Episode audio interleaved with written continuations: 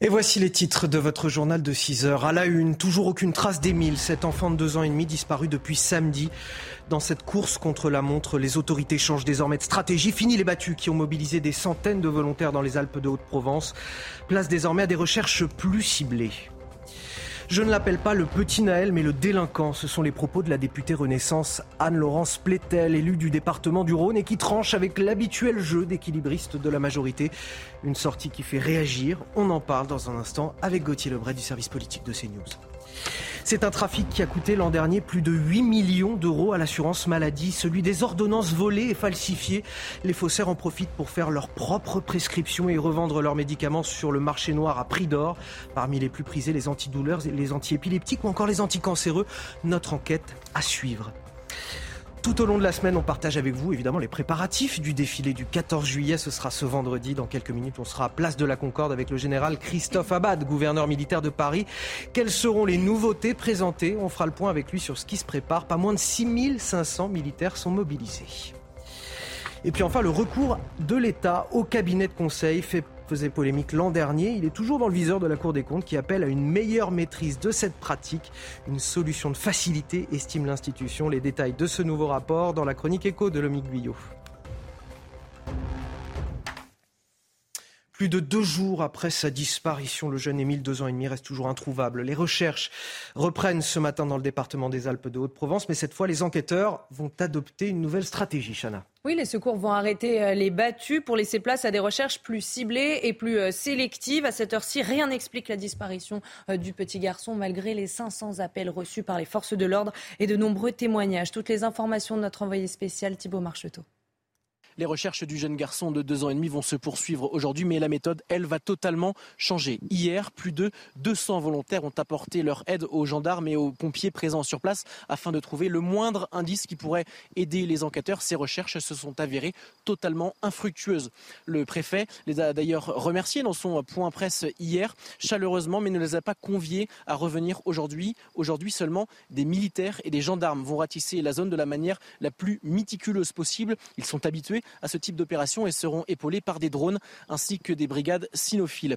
Euh, si les recherches se poursuivent, l'enquête, elle, n'avance pas. Aucune hypothèse, aucun indice, seulement ces deux témoins visuels qui ont vu ce jeune garçon quelques minutes après sa disparition. Si le cap fatidique des 48 heures euh, est dépassé, euh, selon le préfet, l'espoir doit perdurer.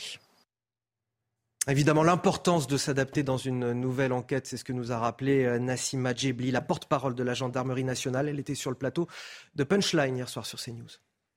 On est à un tournant. Là, on va vraiment se recentrer zone par zone en comptant euh, sur euh, l'expertise des gendarmes, des sapeurs-pompiers qui continuent et euh, là, on fait un travail différemment. On prend, euh, quand euh, dans une enquête, on est coincé, on regarde les choses différemment pour réorienter les investigations, essayer en permanence d'avoir aussi un regard neuf qui est essentiel, parce que là, on a affaire à un petit enfant de deux ans et demi qui ne raisonne pas et qui n'a pas la logique d'un adulte. Et puis je rappelle euh, cet appel à témoins. Toute personne susceptible d'avoir des informations doit contacter euh, ce numéro 04 92 36 73 00 04 92 36 73 00. Dans le reste de l'actualité, cette euh, déclaration polémique, celle d'Anne-Laurence Pétel, députée Renaissance d'Aix-en-Provence, au sujet du jeune Naël tué par un policier il y a 15 jours. Elle déclare Moi, je ne l'appelle pas le petit Naël, je l'appelle le délinquant. Gauthier Lebret, on en parle avec vous. La députée assume totalement ses propos. Oui, elle assume. Elle a déclaré d'abord, euh, effectivement, euh, la phrase que vous venez de citer euh, au journal La Provence. Elle a été mise en cause sur les réseaux sociaux, notamment par des députés de gauche. Sauf qu'elle assume. Elle dit un jeune homme de 17 ans qui conduit une voiture sans permis, une berline immatriculée en Pologne, ce qui est à peu près le symbole du trafic de drogue, qui refuse d'obtempérer une première fois puis une deuxième fois. Ça ne justifie aucunement le fait qu'il meure, mais ça explique qu'il se retrouve devant la police. Et donc, moi, je ne l'appelle pas le petit Naël, je l'appelle le délinquant. Fin de citation. Alors, ça a choqué je vous le disais, à gauche, à commencer par euh, Antoine Léaumont euh, de la France Insoumise, qui explique, il dit, dire que c'est nous qu'on appelle la France incendiaire. Allez jusqu'au bout de votre idée, Anne-Laurence Pétel. La peine de mort est donc justifiée, point d'interrogation. Elle dit le contraire, par contre, Anne-Laurence Pétel. Elle dit ça ne mérite pas euh, de se faire tirer dessus. Un peu de courage, continue Antoine Léaumont. Utilisez la sémantique qui convient. Votre déchéance morale est totale. Sandrine Rousseau a, elle, également réagi, sans nommer la députée Renaissance. Elle lui dit Si votre fils avait été tué à l'âge de 17 ans, vous auriez parlé d'un enfant, vous auriez dit combien il était drôle et gentil, qu'il était tout pour vous, vous auriez détesté qu'on salisse sa mémoire avec des qualificatifs abjects comme petit ange parti trop tôt. Et merci Kylian Mbappé, puisque c'est lui qui avait parlé de petit ange, elle ajoute Et merci Kylian Mbappé d'en avoir parlé avec humanité. Je vise là les propos haineux et sarcastiques qui ont repris votre expression et qui sont à vomir. Donc elle fait référence à Anne-Laurence Pétel. Alors effectivement, ça tranche avec euh, le reste euh, de la majorité. On aurait été euh, moins surpris si ça avait été un député ou une députée de droite qui aurait fait cette déclaration. Mais voilà, Anne-Laurence Pétel, députée Renaissance, assume ses propos. Pas sûr que l'entièreté de son groupe assume pour elle. Merci Gauthier. La mort de Noël, c'était donc il y a deux semaines, tué par un, un tir de policier lors d'un refus d'obtempérer. L'homme de 38 ans a été mis en examen, placé en détention provisoire pour homicide volontaire. Et depuis, il maintient euh, sa version. Il dit qu'il n'avait pas l'intention de tuer l'adolescent. Alors concrètement, où en est l'enquête? On fait le point avec euh, Noémie Schulz. Depuis la fin de sa garde à vue et sa mise en examen, le policier est incarcéré à la prison de la Santé à Paris. Il a été placé à l'isolement euh, au quartier des personnes vulnérables. Il ne voit donc pas les autres détenus. Il écrit beaucoup selon son avocat. Ce fonctionnaire de 38 ans, expérimenté, plusieurs fois félicité, décoré par sa hiérarchie depuis le début de sa carrière, continue d'assurer qu'il a agi dans le cadre de la légitime défense. Mais jeudi dernier, la Chambre de l'instruction de la Cour d'appel de Paris a euh, confirmé son maintien en détention euh, provisoire pour plusieurs raisons. D'abord, bien sûr, le risque de trouble à l'ordre public et la crainte d'un nouvel embrasement en cas de remise en liberté, mais aussi, selon nos informations, euh, pour sa propre sécurité. On sait que le policier et sa famille ont reçu euh, des menaces. Autre raison invoquée par les magistrats, le risque de concertation frauduleuse entre le mis en cause et son collègue présent au moment du tir, car il existe des contradictions entre les déclarations des deux hommes. Et enfin, le risque de pression sur les témoins. L'avocat du policier policier a fait savoir qu'il déposerait autant de demandes de mise en liberté que nécessaire tant que son client ne serait pas placé sous contrôle judiciaire.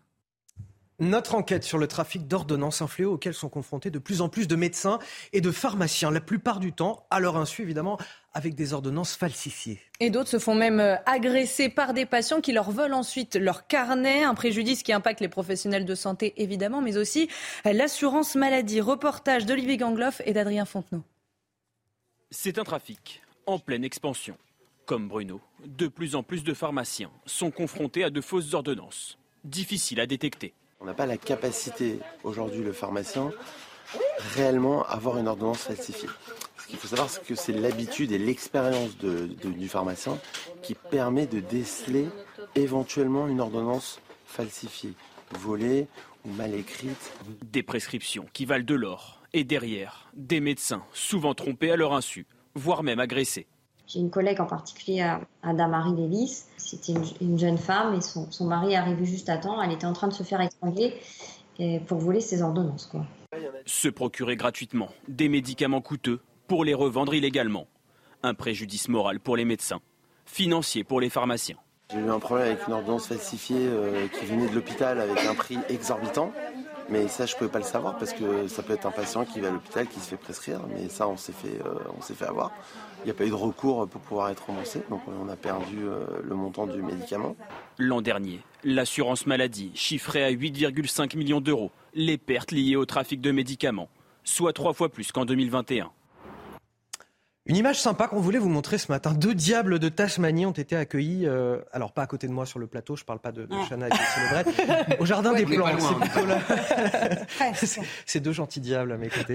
Euh, au jardin des plantes à Paris, regardez ces images, c'est une première. Il a fallu être patient puisque le zoo a dû attendre 10 ans pour enfin obtenir le feu vert de l'Australie. Ils sont super mignons. Oui, le jardin des plantes a été sélectionné par le programme européen de sauvegarde de l'espèce. Je vous présente donc Rory et Mordo. Ils ont un nom, me demandez pas lequel est euh, Rory et lequel est Mordo. Et après quelques jours d'acclimatation, ces animaux classés en danger ont enfin pu être présentés au public hier. Et voilà pour cette euh, petite image sympathique. Vous appréciez euh, Ah oui, moi j'adore les animaux. Donc. Peluche comme ça, c'est très très. aller les voir. Allez, un mot de sport à présent.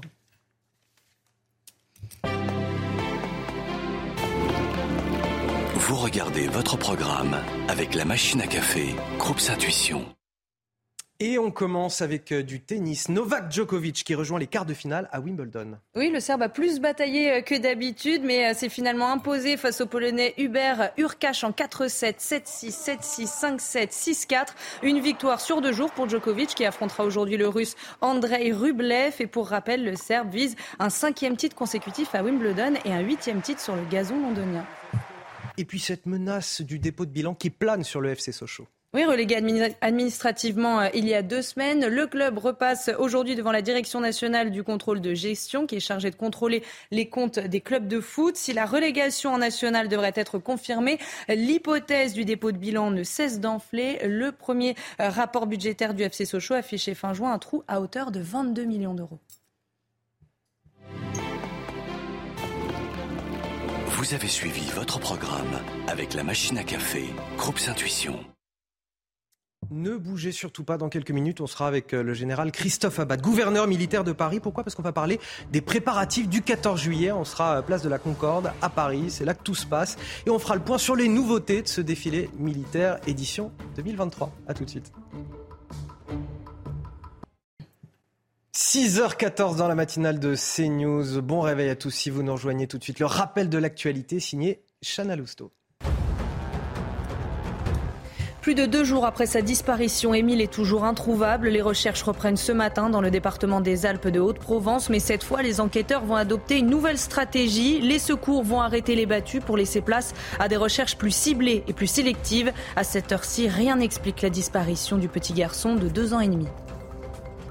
Nouvelle saisie de mortiers d'artifice à Roubaix, dans le département du Nord. La police et les douaniers ont saisi plus de 2000 engins. Gérald Darmanin l'a annoncé hier sur Twitter. Près de 6 kilos de cannabis ainsi que des armes ont également été récupérés.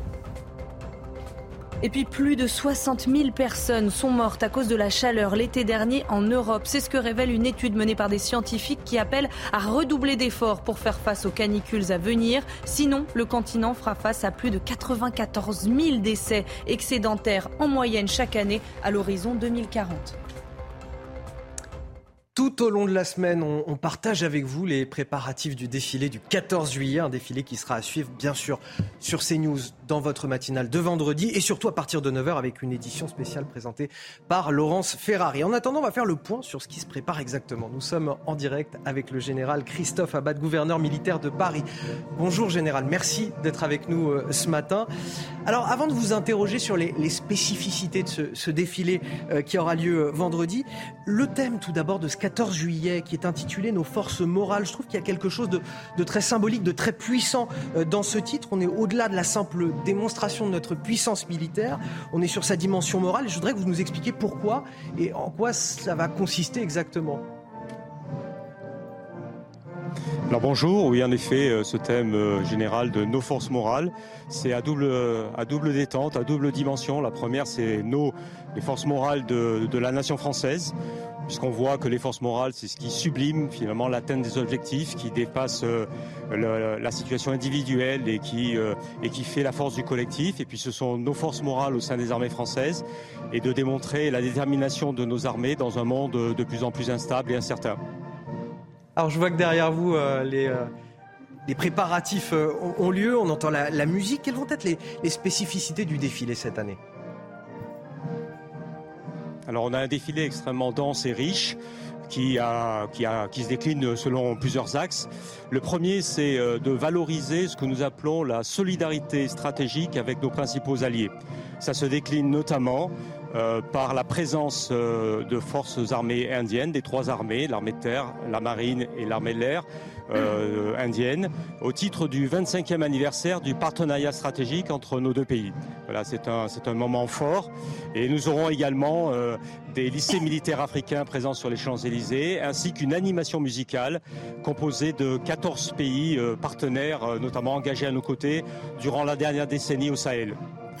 Général Christophe Abad. C'est le premier axe. Le deuxième acte. Non, pardon, je vous laisse poursuivre. Je pensais que vous aviez terminé. je vous laisse poursuivre.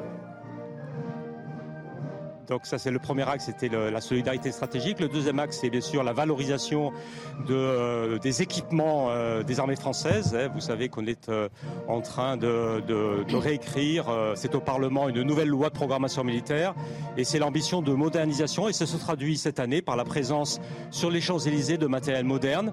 Et puis, comme chaque année, de matériel qui seront démontrés, montrés aux Français pour la première fois. Il y en a deux principalement.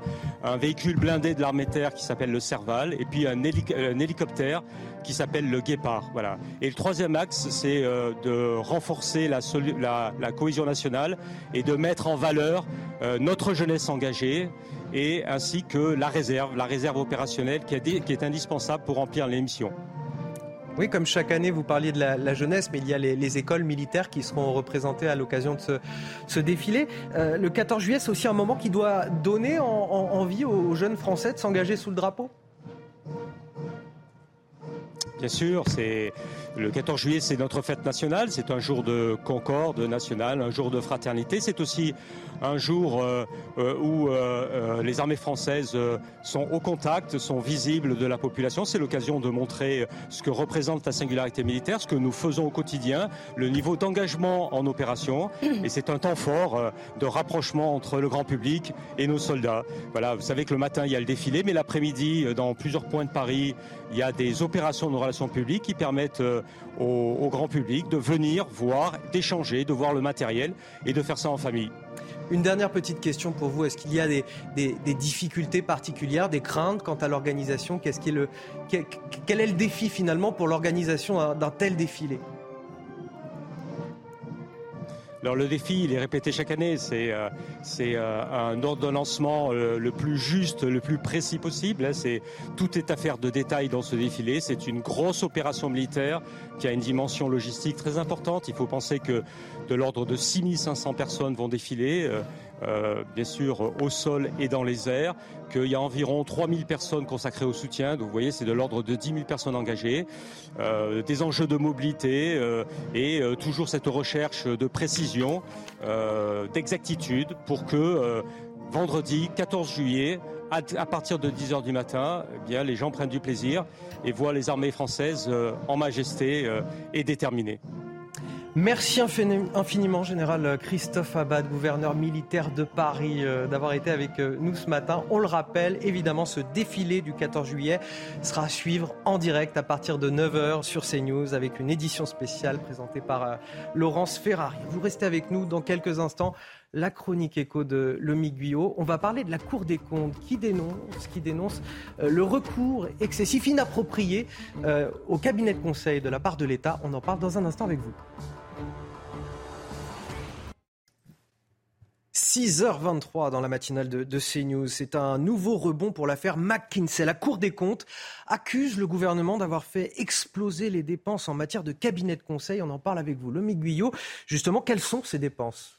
Eh bien, hier, la Cour des comptes a publié un rapport, un nouveau rapport de 150 pages sur les fonds dépensés par l'État pour des missions commandées au fameux cabinet de conseil. Résultat, près de 900 millions d'euros dépensés en 2021 en prestations intellectuelles prestations intellectuelles, c'est le nom hein, comptable des commandes auprès de ces cabinets. C'est un chiffre qui a augmenté de façon euh, exponentielle. Hein. C'est assez spectaculaire ces dernières années, notent les magistrats. Les dépenses ont triplé entre 2017 et 2021.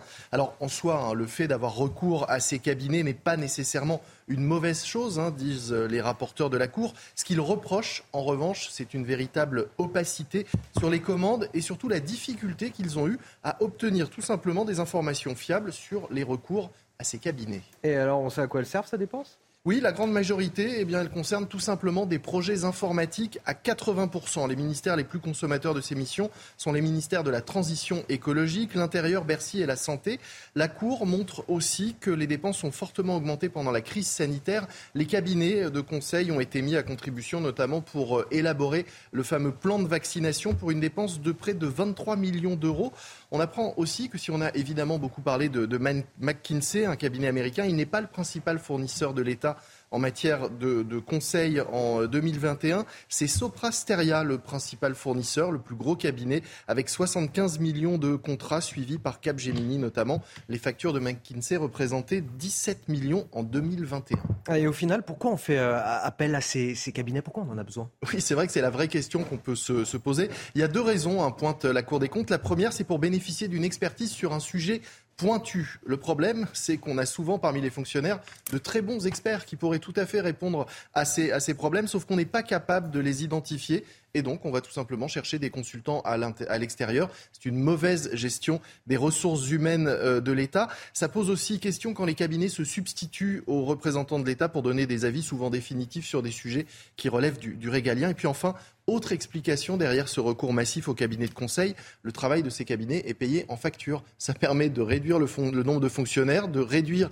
les dépenses salariales de l'État tout en faisant travailler des consultants qui ne seront ni fonctionnaires ni salariés. C'est une sorte de tour de passe-passe comptable bien pratique, mais beaucoup trop opaque, juge la Cour des comptes. Et merci pour ces explications. C'était la chronique écho de, de Lomi Guyot. Et parce qu'on est quand même un petit peu en vacances pour certains, voici la météo des plages tout de suite. Pas pour nous. Hein. Trouvez la météo des plages avec Aquatechnique, spécialiste des solutions de filtration de l'eau depuis 1990. aquatechnique.fr votre météo des plages, le temps se dégrade sur les côtes de la Manche la mer du Nord avec l'arrivée d'une perturbation, des nuages, de la pluie au programme. Descendons maintenant vers la Baule, Noirmoutier, les Sables d'Olonne avec là aussi un temps assez variable partagé entre nuages et éclaircies et dans l'eau 18 à 19 degrés. Arcachon, Saint-Jean-de-Luz, des températures assez agréables, 26 à Arcachon sur terre, 23 dans l'eau, un indice UV de 10, attention au coup de soleil, toujours de la forte chaleur pour le sud-est, 20 28 à Palavas sur terre, 23 dans l'eau, un indice UV très élevé de 11, 31 degrés pour Cannes sur terre, plein soleil, pas un nuage dans le ciel, 26 degrés dans l'eau, une température très élevée. C'était la météo des plages avec Aquatechnique, spécialiste des solutions de filtration de l'eau depuis 1990. aquatechnique.fr et reste donc à voir la, la, météo de votre mardi 11 juillet. Une météo toujours très chaude. Regardez votre météo avec Samsonite Proxys. Légère, résistante, durable. Une nouvelle génération de bagages. Et je le disais encore, Alexandra, toujours de, de fortes chaleurs avant des orages prévus cet après-midi et ce soir. Oh oui, en effet, neuf départements, Anthony, placés sous surveillance pour cause de canicule, puisque les températures sont particulièrement élevées. Hier, on a eu localement jusqu'à près de 40 degrés dans le sud-est. On va conserver cette chaleur principalement entre les ah, Alpes-Maritimes, le département du Rhône ou encore en remontant euh, vers la Bourgogne avec des températures qui vont localement avoisiner les 35 à 40 euh, degrés. D'ailleurs, hier, on a eu des températures presque records. Regardez ce qu'on a eu à Aix-en-Provence localement, 38,6 degrés à Aix-en-Provence dans les Bouches du Rhône encore 35 degrés à Grenoble, 34,1 degrés à Toulouse ou encore près de 34 degrés à Lyon. Sachez qu'il va faire encore plus chaud à Lyon cet après-midi puisqu'on attend localement jusqu'à 38 degrés d'après Météo France. Donc température qui vont rester caniculaire aujourd'hui. C'est pourquoi il y a donc cette vigilance. Alors au programme ce matin, un temps très lumineux excepté en Bretagne où le temps reste un petit peu plus mitigé avec quelques gouttes de pluie. Ça fait du bien. Ça fait du bien puisque vous le savez, la sécheresse est toujours au rendez-vous. Et puis on retrouve également quelques entrées maritimes autour du golfe du Lion avec le maintien du vent d'autant. Et puis dans l'après-midi, attention, j'attire votre attention justement sur ces orages localement forts attendus entre le nord euh, de la vallée du Rhône et euh, le nord-est. On attend des orages localement violents entre la Bourgogne, Lyon ou encore en remontant euh, vers la Franche-Comté, le Jura ou encore le nord-est. On attend des orages localement violents accompagnés d'une part de grêle, de fortes rafales de vent. On pourrait localement avoir des rafales de l'ordre de 100 à 120 km par heure. Donc attention, Dégâts possibles cet après-midi sur le nord-est à partir de 17-18 heures ce soir et cette nuit, donc principalement euh, sur le nord-est du pays. Je vous le disais, les températures déjà très élevées ce matin, 23-24 degrés à Nice, 23 degrés également à Perpignan ou encore 19 à Paris. Et dans l'après-midi, les températures restent caniculaires sur les trois quarts du pays. Regardez, on attend localement 39 degrés à Grenoble, 38 degrés euh, du côté de Lyon. Ce sont des températures largement au-dessus des normales de saison. Vous aurez 36 degrés en Bourgogne, 36 degrés également du côté de Nancy. Ce sont vraiment des températures qui restent donc caniculaires aujourd'hui. Et puis pour la suite, la chaleur va baisser à partir de demain. Et sur l'île des Ambiers, regardez d'excellentes conditions météo. Il fait beau, il fait chaud. Si vous êtes à la montagne, si vous êtes pardon euh, du côté du Var à l'île des Ambiers, vous pouvez en profiter avec en prime des températures qui resteront élevées pour la saison. Ça devrait baisser à partir de demain. A priori, la canicule prendra fin demain. C'était votre météo avec Samsonite Proxys. Légère, résistante, durable. Une nouvelle génération de bagages. C'est vrai qu'on espère bien qu'elle prendra fin demain, cette euh, canicule. Il est 6h30 sur CNews. Bon réveil à tous. On est ravis de vous accueillir dans la matinale avec Chana Lousteau, avec Gauthier Lebret, avec Lomi Guyot. Toute l'actualité, on la voit ensemble. Voici les titres de votre journal de 6h30. Ce renoncement républicain qui apparaît comme insupportable. À l'approche du 14 juillet, fête nationale, de nombreuses communes ont décidé d'annuler les festivités et notamment le feu d'artifice par crainte, évidemment, de nouvelles violences. Le témoignage à suivre du maire de Neuilly-sur-Marne. À la une, toujours aucune trace d'Émile, cet enfant de deux ans et demi disparu depuis samedi. Dans cette course contre la montre, les autorités changent désormais de stratégie. Fini les battus qui ont mobilisé des centaines de volontaires. Place à des recherches plus ciblées dans les Alpes de Haute-Provence. Les forces de l'ordre ont-elles fait un usage disproportionné de la force à Sainte-Soline? La controversée Ligue des droits de l'homme relance la polémique. Elle publie son rapport sur le déroulé des faits selon ses membres sur place lors du rassemblement. Et sans surprise, elle accuse les policiers et gendarmes mobilisés euh, ceux qui ont fait face aux violences. Les détails à suivre. C'est News aux côtés des militaires français. On vous parle ce matin de l'opération Avec nos blessés. Hommage à nos soldats touchés en zone de combat. Thierry Dussautoir, ancien international français de rugby, est le parrain de cette opération. Notre reportage dans un instant. Et donc le 14 juillet, c'est vendredi. Certains d'entre vous ont peut-être euh, prévu d'aller admirer le traditionnel feu d'artifice. Enfin, vérifiez tout de même le programme de votre commune, car après les émeutes, certaines villes durement touchées ont décidé de renoncer aux festivités, Chana. Oui, c'est le cas à Neuilly-sur-Marne, en Seine-Saint-Denis. Les animations en journée seront maintenues. En revanche, le feu d'artifice est bel et bien annulé. Reportage de Mathieu Deves, Corentin Brio et Charles Baget. Une journée qui sera moins festive que prévu. À Neuilly-sur-Marne, le maire a décidé d'annuler le feu d'artifice du 14 juillet après les émeutes qui ont touché la commune il y a quelques jours. On a subi de lourds dégâts. On a perdu les sept véhicules de la police municipale qui ont été incendiés dès le premier soir des émeutes. On a les locaux de la police municipale qui ont été euh, endommagés. Le personnel de la police municipale a été atteint. C'est absolument intolérable. Et moi, j'en veux beaucoup à cet État qui nous, qui nous met dans cette situation de devoir renoncer. Pour les habitants, malgré la déception, cela est une décision raisonnable. Le 14 juillet me fait peur. C'est les grandes réunions. Les grandes réunions, il y en a toujours avec la boisson, ils cherchent euh, la bagarre, hein, il n'y a pas à dire.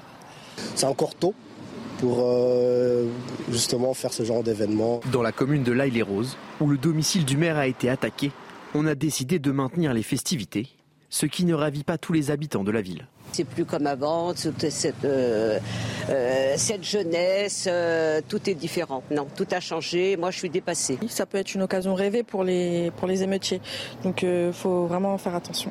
Les mortiers d'artifice sont interdits à la vente et au transport pour les particuliers jusqu'au 15 juillet sur tout le territoire. Et justement, cette nouvelle saisie de mortiers d'artifice dans le département du Nord, à Roubaix, la police et les douaniers ont saisi plus de 2000 engins, mais pas seulement, Chana. Oui, Gérald Darmanin l'a annoncé euh, hier sur Twitter. Près de 6 kilos de cannabis ainsi que des armes ont également été euh, récupérées. La lutte contre la drogue et le trafic illicite de mortiers se poursuit, ajoute le ministre de l'Intérieur. Et c'est évidemment à la une le jeune Émile, deux ans et demi, qui reste toujours introuvable plus de deux jours après sa disparition. Les recherches reprennent ce matin dans le département des Alpes de Haute-Provence. Mais cette fois, les enquêteurs vont adopter une nouvelle stratégie. Oui, les secours vont arrêter euh, les battus pour laisser place à des recherches plus ciblées et plus sélectives. Toutes les informations de Clémence Barbier. Un changement de stratégie radical. Désormais, plus aucun bénévole n'est autorisé à rechercher le petit Émile au sein du hameau des Alpes de Haute-Provence. Seules les forces de l'ordre et les pompiers y sont habilités. Le garçon de deux ans est toujours introuvable. Nous allons adapter le dispositif pour qu'il soit plus ciblé et plus sélectif. Concrètement, on arrête les battus, on déploie des moyens spécialisés à la recherche de traces et d'indices Tu t'arrêtes au niveau du hameau des Béliers. Ça marche? À partir d'aujourd'hui, le site est donc fermé à toute personne étrangère au bourg, car la présence de centaines de bénévoles arpentant ce terrain escarpé et boisé pour retrouver la trace d'Émile complique le travail des enquêteurs et des équipes cynophiles. On est à un tournant. Là, on va vraiment se recentrer zone par zone en comptant euh, sur euh, l'expertise euh, des gendarmes, des sapeurs-pompiers qui continuent. Et là, on fait un travail différemment. Parce que là, on a affaire à un petit enfant de deux ans et demi qui ne raisonne pas et qui n'a pas la logique d'un adulte. Du côté de l'enquête, les investigations se poursuivent notamment sur la base des témoignages. La téléphonie va être elle aussi exploitée. Et puis je rappelle euh, cet appel à témoins. Toute personne susceptible d'avoir euh, des informations doit contacter ce numéro 04 92 36 73 00 04 92 36 73 00.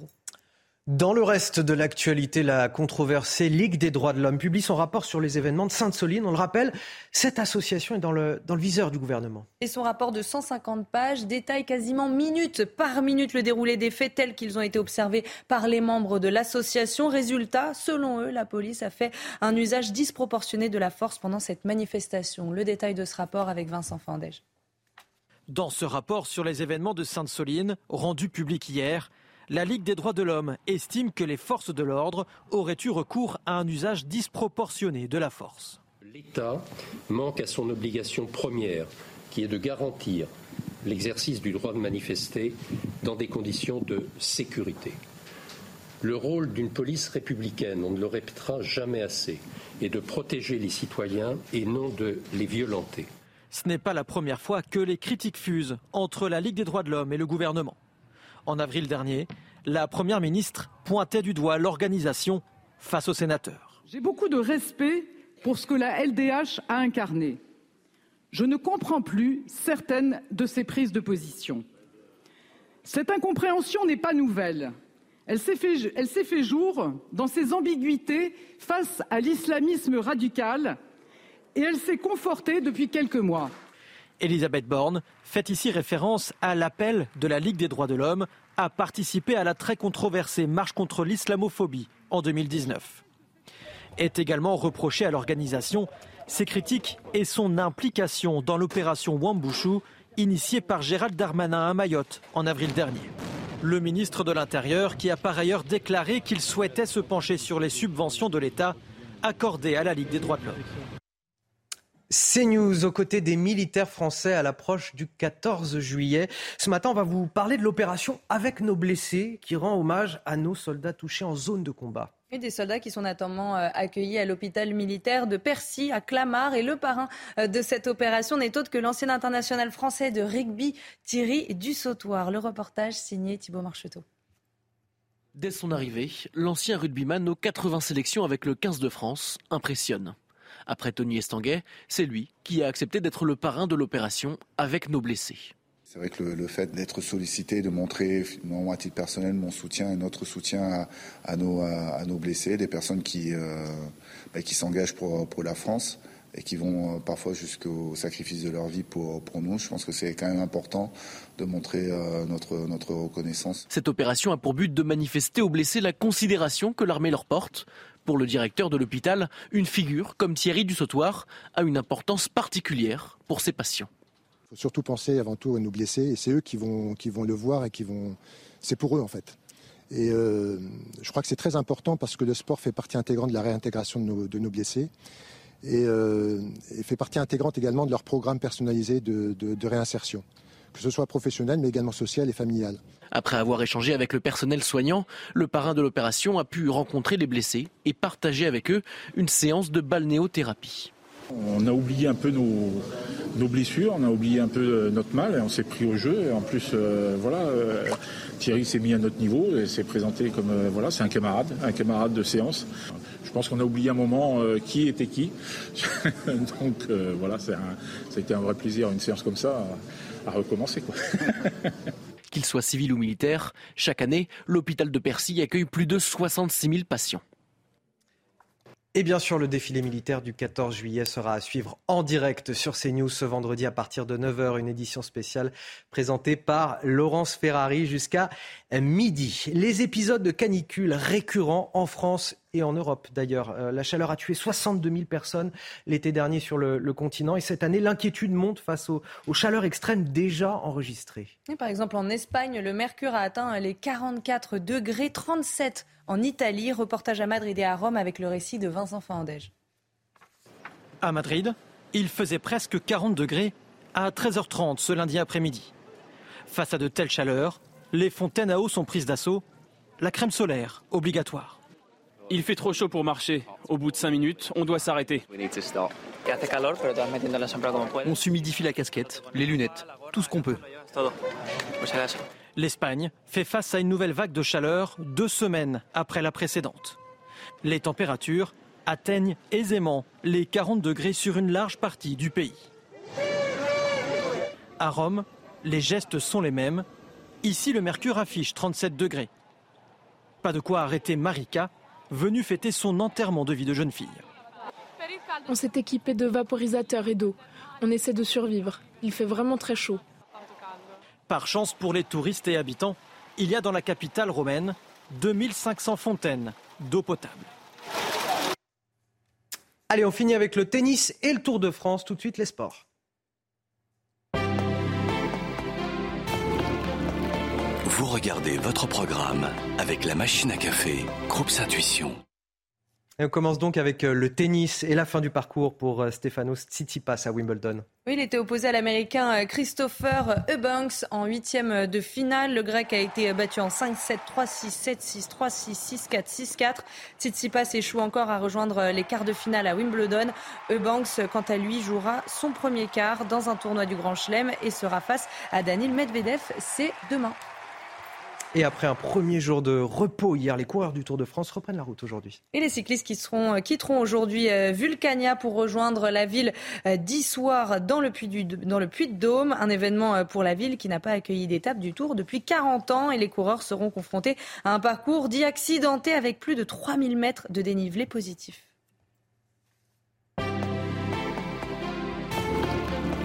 Vous avez suivi votre programme avec la machine à café, Groupe Intuition. Il fera jusqu'à 38 degrés à, Lyon aujourd'hui, Alexandra. On, a commencé à en 40 degrés à Grenoble. Hein. on sera en tout cas euh, euh, dès, le retour de la pause à, Lyon avec Olivier Madinier pour évoquer cet épisode caniculaire. A tout de suite, Olivier. 6h45, bienvenue dans la matinale sur CNews, toujours une équipe exceptionnelle qui m'accompagne, Alexandra Blanc. Gauthier Lebret pour la politique et Chana Lousteau pour l'actualité. C'est d'ailleurs l'heure du rappel de l'actualité. Les plus de deux jours après sa disparition, Émile est toujours introuvable. Les recherches reprennent ce matin dans le département des Alpes de Haute-Provence, mais cette fois, les enquêteurs vont adopter une nouvelle stratégie. Les secours vont arrêter les battus pour laisser place à des recherches plus ciblées et plus sélectives. À cette heure-ci, rien n'explique la disparition du petit garçon de deux ans et demi. Une professeure documentaliste d'un collège du Perreux-sur-Marne a été mise en examen et placée en détention provisoire. Elle est soupçonnée d'agression sexuelle et de corruption de mineurs. Sept victimes, tous des collégiens âgés de moins de 15 ans, ont été identifiées. Les faits auraient été commis entre le 1er septembre 2022 et le 13 juin dernier. Et puis un homme a été extradé vers la France dans l'enquête sur le naufrage qui a tué 27 migrants dans la Manche en 2021. Il s'agit d'un membre important du groupe criminel à l'origine de la traversée. Cet homme de 32 ans a été mis en examen puis placé en détention provisoire le week-end dernier. Dix autres passeurs présumés majoritairement afghans ainsi que sept militaires ont été inculpés pour non-assistance à personne en danger. Dans l'actualité également, ça ne vous aura pas échappé. Il fait particulièrement chaud en ce moment. On espère que vous avez passé une bonne nuit pour ceux qui se réveillent. Cet épisode caniculaire frappe tout particulièrement la, métropole de Lyon, Chana. Oui, hier il a fait près euh, de 34 degrés et ça devrait être encore plus chaud aujourd'hui. On rejoint tout de suite notre correspondant à Lyon, Olivier Madinier. Bonjour Olivier, dites-nous comment les Lyonnais s'adaptent face à ces fortes chaleurs.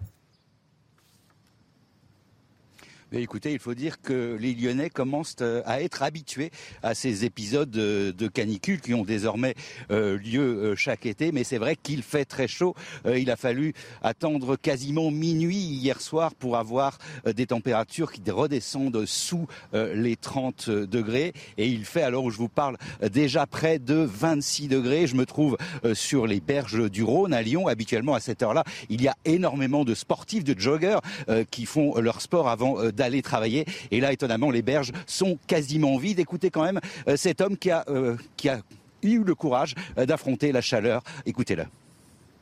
Il fait quand même chaud toute la nuit, la température n'est pas baissée, pas baissé, donc on a peu d'air. Après, moi, j'ai l'habitude de toujours courir à cette heure-ci, donc ça me, me change pas trop mes habitudes. Il fait 26 degrés, la température est quasiment pas, a baissé cette nuit, donc dans les appartements, bah, c'est l'enfer. On dort moins, on dort moins bien. Alors il faut s'adapter avec euh, cette chaleur. Par exemple, la métropole de Lyon fait travailler certains de ses agents uniquement jusqu'à 14 heures. Alors les températures devraient redescendre dans la journée puisque des orages sont attendus dès la soirée.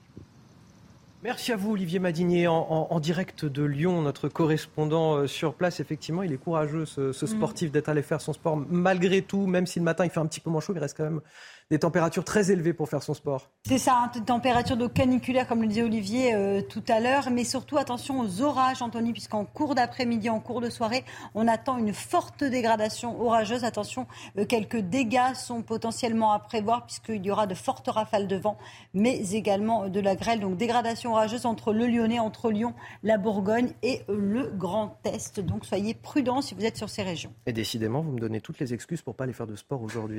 non, Paris, aucun problème. Vous aurez chaud. Ah mince, mince, je vais devoir y aller. Donc vous pouvez aller faire du sport. En tout cas, ce qu'il y a de mieux pour éviter la chaleur, c'est peut-être de rejoindre les côtes où il y a un petit peu plus de vent, un petit peu plus d'air.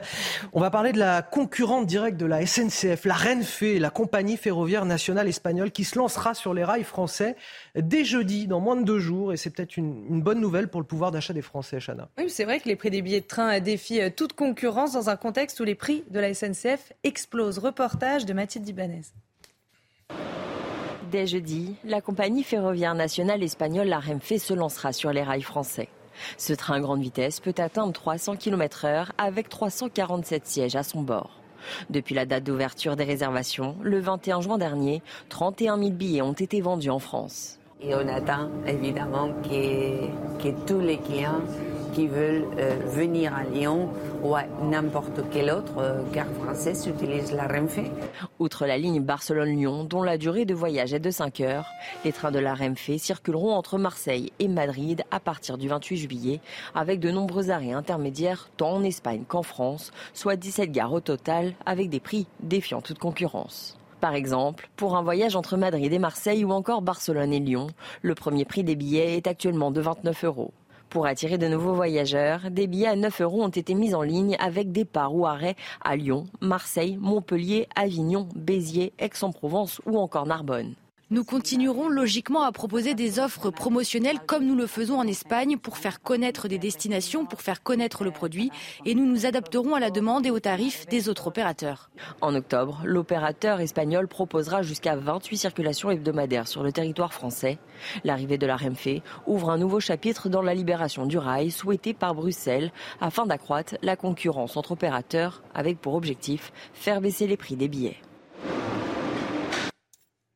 Allez, restez avec nous dans un instant avec Gauthier Lebret. On va parler d'une chanteuse, Isia Higelin, qui sort les rames, décidément, après avoir appelé littéralement au, lynchage du chef de l'État, du président de la République, Emmanuel Macron. On en parle dans un instant. tout de suite. 6h54 dans la matinale de, de, CNews. Après 48 heures de polémique, elle fait le choix de sortir du silence. Isia Higelin regrette ses propos contre Emmanuel Macron et la manière dont ils ont, dit-elle, été interprétés. On en parle avec vous, Gauthier Lebret, une sorte de mea culpa, alors qu'elle avait appelé euh, rien de moins qu'au lynchage du président de la République. Oui, donc c'est pour la première fois, effectivement, Isia Higelin euh, prend la parole. Elle a imaginé un lynchage, hein, très clairement, d'Emmanuel Macron lors du festival euh, Les Nuits Guitare à Beaulieu-sur-Mer jeudi dernier. Alors forcément, ça a des conséquences. Concert annulé pour le 14 juillet. Une enquête est ouverte pour provocation publique à commettre un crime ou un délit. Donc Isia Higelin essaye de nous faire croire qu'on n'a rien compris, que c'était du second degré. Réécoutez ses propos. Ce dont le peuple a envie, c'est qu'on m'accroche à 20 mètres du sol, telle une pignata humaine géante. Et qu'on soit tous ici présents munis d'énormes battes avec des clous au bout, comme dans Clockwork Orange, tu vois. Et là, on le ferait descendre, mais avec toute la grâce et la gentillesse que les gens du Sud ont. Là, juste au-dessus de vous. Et on aurait tous nos battes avec nos petits clous et dans un feu de Bengale de joie, de chair vive et de sang. On le foutrait à terre, mais gentiment, tu vois. Franchement, c'est effrayant. C'est accablant. Voilà. Donc elle va essayer de nous faire croire qu'on n'a pas compris euh, ce qu'elle a voulu dire. Je vais vous lire ce qu'elle a dit à West France. Vous allez voir, c'est un peu euh, consternant. Je suis bien désolé que cela ait été mal interprété et décontextualisé. Peu importe le contexte, on a envie de dire. À aucun moment, évidemment, je n'ai voulu inciter à la violence ou à la haine. C'est une histoire, un lien improvisé et surréaliste, ces explications le sont aussi, entre deux titres qui parlent de tout et de rien et qu'il ne faut surtout pas prendre au premier degré. À aucun moment dans mes concerts, je n'incite à la violence ou à la haine. Ce sont toujours des lieux de bienveillance, visiblement non, et d'amour, de folie et d'improvisation. C'est juste ça, purement et simplement. Cela reste une histoire fantasmée, un moment partagé d'esprit libre, artistique. Ce n'est pas dirigé dans quelque direction que ce soit elle devrait peut-être éviter euh, l'improvisation. Euh, Effectivement. Elle sort les rames et elle fait son mea culpa. En même temps, c'est pas vraiment gratuit parce qu'il y a aussi des conséquences derrière. Exactement. C'est simplement parce qu'il y a des conséquences. Je vous le disais, concert annulé euh, par le maire de Marc-en-Barœul dans le Nord pour le 13 juillet, la veille du 14, en raison, dit-il, de ses propos scandaleux, d'une grande violence à l'égard du président de la République et pénalement répréhensible. La justice passera, puisqu'il y a une enquête également. Donc c'est aussi pour ça qu'elle fait son mea culpa, son pseudo mea culpa. Il parce qu'une enquête a été ouverte. Elle devait euh, se produire donc euh, avant les feux d'artifice à Marc-en-Barœul de la fête nationale. Sauf que cette sortie, pour le maire, est en contradiction avec les valeurs de rassemblement et d'unité qui prévalent lors du 14 juillet. Ça s'inscrit dans un imaginaire particulier? Alors, comparaison n'est pas raison, Anthony, mais politiquement, ça évoque, ça m'évoque la fascination de la France insoumise pour la période de la terreur. Le député Thomas Porte, souvenez-vous, qui pose avec un ballon à l'effigie euh, d'Olivier Dussopt, le ministre du Travail. Le conseiller euh, régional Christophe Prudhomme qui chante devant le siège de Renaissance Louis XVI, on l'a décapité, Macron, on peut recommencer. Fin de citation. Eux aussi, après euh, la polémique, plaidaient pour une forme de second degré. Il fallait pas les prendre au pied de la lettre. Sauf que certains les prennent au sérieux. Et ça donne quoi? Eh bien, le petit-neveu de Brigitte Macron qui termine agressé. L'édito de Gauthier Lebret, merci euh, à vous. Vous restez avec nous à 8h15. Tout à l'heure, l'invité de Laurence Ferrari, ce sera Thibault de Montbrial, président du Centre de réflexion sécurité intérieure. Tout de suite, la météo, Alexandra Blanc. Météo avec Samsonite Proxys. Légère, résistante, durable. Une nouvelle génération de bagages. Et donc la météo avec vous, euh, Alexandra, avec près de 40 degrés attendus aujourd'hui à Grenoble. Oui, température caniculaire et plusieurs départements placés sous surveillance avec donc cette canicule attendue principalement euh, sur la côte d'Azur ou encore en remontant vers la région Rhône-Alpes. On attend 40 degrés en moyenne du côté de Grenoble dans l'Isère ou encore localement jusqu'à 38 degrés à Lyon. C'est pourquoi ces départements ont été placés sous surveillance. Donc température caniculaire en région Rhône-Alpes ou encore sur la côte d'Azur. On attend également de la chaleur sur le nord-est et donc conséquence, attention aux orages cet après-midi et ce soir, principalement entre la Bourgogne et le Grand Est. Alors ce matin, on a un temps plutôt calme. Hier, les températures ont été caniculaires par endroits. Regardez localement près de 39 degrés à Aix-en-Provence, localement 35 degrés à Grenoble ou encore près de 34 degrés à Lyon. Ces températures qui vont d'ailleurs grimper aujourd'hui sur le Lyonnais puisqu'on pourrait, je vous le disais, avoisiner les 40 degrés. Donc on parle bel et bien de températures caniculaires aujourd'hui. Ce matin, temps calme, quelques gouttes de pluie actuellement en Bretagne, quelques entrées maritimes aussi autour du golfe du Lion. Et puis dans l'après-midi, forte dégradation orageuse, je vous le disais. Situation à surveiller entre le nord du Lyonnais, la Bourgogne ou encore la Franche-Comté, en remontant également euh, vers le Grand Est, hein, du côté euh, notamment de Strasbourg ou encore de Nancy. On attend des orages localement forts accompagnés de grêles, mais également euh, de vents tempétueux. Donc soyez vraiment prudents si vous êtes sur le nord-est du pays. Côté température, déjà de la grande douceur, 23 degrés du côté de Nice ou encore à Perpignan, déjà 20 degrés en Bourgogne et dans l'après-midi, ces températures caniculaires se confirment, 39 à Lyon, 38 degrés à Lyon, 39 degrés à Grenoble, localement jusqu'à 35 degrés en allant vers le Puy-en-Velay. Vous aurez 33 degrés à Marseille et la chaleur qui grimpe également sur le nord-est avec 36 degrés à Nancy ou encore du côté de la Bourgogne. On retrouvera des températures un peu plus respirables après le passage des violences d'orage ce soir. C'était votre météo avec Samsonite Proxys. Légère, résistante, durable. Une nouvelle génération de bagages. 7 heures sur CNews. Si vous vous réveillez, vous êtes au bon endroit. Bienvenue dans la matinale avec euh, Lomique Guyot, Gauthier Lebret et Chana Lousteau pour toute euh, l'actualité.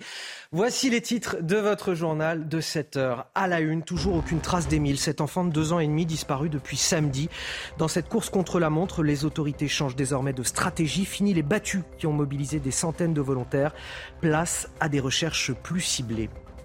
Je ne l'appelle pas le petit Naël, mais le délinquant. Ce sont les propos de la députée Renaissance Anne-Laurence Pétel, élue du département du Rhône, des propos tenus dans le quotidien La Provence et qui tranche avec l'habituel jeu d'équilibriste de la majorité. Une sortie qui fait évidemment réagir. On en parle dans un instant avec Gauthier Levray du service politique de CNews. C'est un trafic qui a coûté l'an dernier plus de 8 millions d'euros à l'assurance maladie, celui des ordonnances volées et falsifiées. Les faussaires en profitent pour faire leurs propres prescriptions et revendre leurs médicaments sur le marché noir à prix d'or. Notre enquête à suivre dans ce journal. Et puis les ZFE, ces zones à faible émission qui font débat dans les centres-villes. L'exécutif a, a décidé d'assouplir les règles. On en parlera dans quelques minutes avec Pierre Chasseret. Mais tout d'abord, plus de deux jours après sa disparition, le jeune Émile, deux ans et demi, reste toujours introuvable. Les recherches reprennent ce matin dans le département des Alpes de Haute-Provence, Chana. Et on rejoint tout de suite notre envoyé spécial, Stéphanie Rouquier, en direct du Vernet. Bonjour Stéphanie. Alors cette fois, les enquêteurs vont adopter une nouvelle stratégie de recherche. Hein. Euh, hier soir, une dernière battue s'est tenue avec des bénévoles, mais à partir de ce matin, eh bien, le dispositif va prendre une autre tournure. Seuls les gendarmes vont continuer le ratissage sur le terrain. Alors le préfet et le procureur ont donc demandé aux habitants, aux bénévoles, aux randonneurs de ne plus se rendre sur le terrain. Cette zone de recherche leur est désormais interdite. C'est pour permettre aux chiens de mieux travailler. Des habitants qui le comprennent, bien sûr, c'est pour l'avancée de l'enquête, mais beaucoup m'ont expliqué qu'ils eh se rentraient il se rendrait tout de même aujourd'hui au bas du village pour, pour simplement être présent, pour prendre des nouvelles, pour connaître les avancées de l'enquête, car vous savez que beaucoup d'habitants de cette vallée sont très impliqués depuis le début des recherches. Ce sont des voisins, ce sont des parents, et ils espèrent bien sûr le plus rapidement possible le retour du garçon sain et sauf. Certains de ces habitants ont participé à des battues jusqu'à 1h du matin, samedi, dimanche, c'est la même chose. D'autres ont même fait 4 à 5 battus par jour. Il faut savoir que au total, 800 personnes se sont relayées pendant plus de deux jours. Stéphanie Rouquier, merci à vous en, duplex du Vernet dans le département des Alpes de Haute-Provence. L'importance de s'adapter dans une enquête, c'est ce que nous rappelle la porte-parole de la gendarmerie nationale, Nassima Djebli. Elle était sur le plateau de Punchline hier soir sur CNews. Je vous propose de l'écouter. On est à un tournant. Là, on va vraiment se recentrer zone par zone en comptant euh, sur euh, l'expertise euh, des gendarmes, des sapeurs-pompiers qui continuent. Et là, on fait un travail différemment. On prend, quand dans une enquête, on est coincé, on regarde les choses différemment pour réorienter les investigations, essayer en permanence d'avoir aussi un regard neuf qui est essentiel, parce que là, on a affaire à un petit enfant de deux ans et demi qui ne raisonne pas et qui n'a pas la logique d'un adulte. Et puis, euh, je rappelle cet appel à témoins. Toute personne susceptible d'avoir des informations doit contacter euh, ce numéro 04 92 36 73 00 04 92 36 73 00.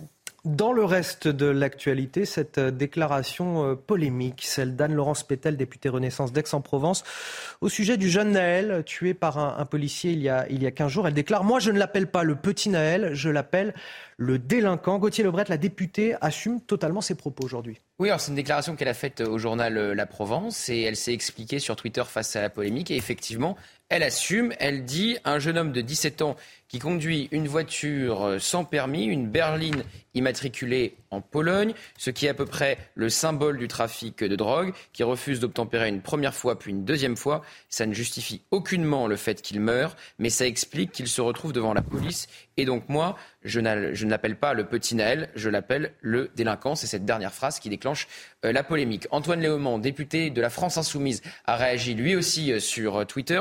Il dit dire que c'est nous qu'on appelle la France incendiaire. Allez jusqu'au bout de votre idée, Anne-Laurence Pétel. La peine de mort est donc justifiée. Un peu de courage, utilisez la sémantique qui convient. Sauf que je viens de vous lire la déclaration en entier de cette députée Renaissance. Elle dit bien que ça ne justifie absolument pas de se faire tirer dessus. Sandrine Rousseau, elle aussi, a réagi, la députée euh, écolo, sans nommer pour le coup euh, la députée Renaissance. Elle lui dit si votre fils avait été tué à l'âge de 17 ans, vous auriez parlé d'un enfant, vous auriez dit combien il était drôle et gentil, qu'il était tout pour vous, vous auriez détesté qu'on salisse sa mémoire avec des qualificatifs abjects comme petit ange parti trop tôt. Ça, c'est le qualificatif de Kylian Mbappé. Donc, elle a refait un tweet derrière. Et merci Kylian Mbappé, parce qu'elle voulait pas déclencher une autre polémique, d'en avoir parlé avec humanité. Je vise là les propos haineux et sarcastiques qui ont repris votre expression et qui sont donc, eux, à vomir. Alors, Anne-Laurence Pétel, elle, assume. Euh, pas sûr pour autant que son groupe assume pour elle, parce qu'effectivement, ça tranche avec euh, euh, eh bien, la logorée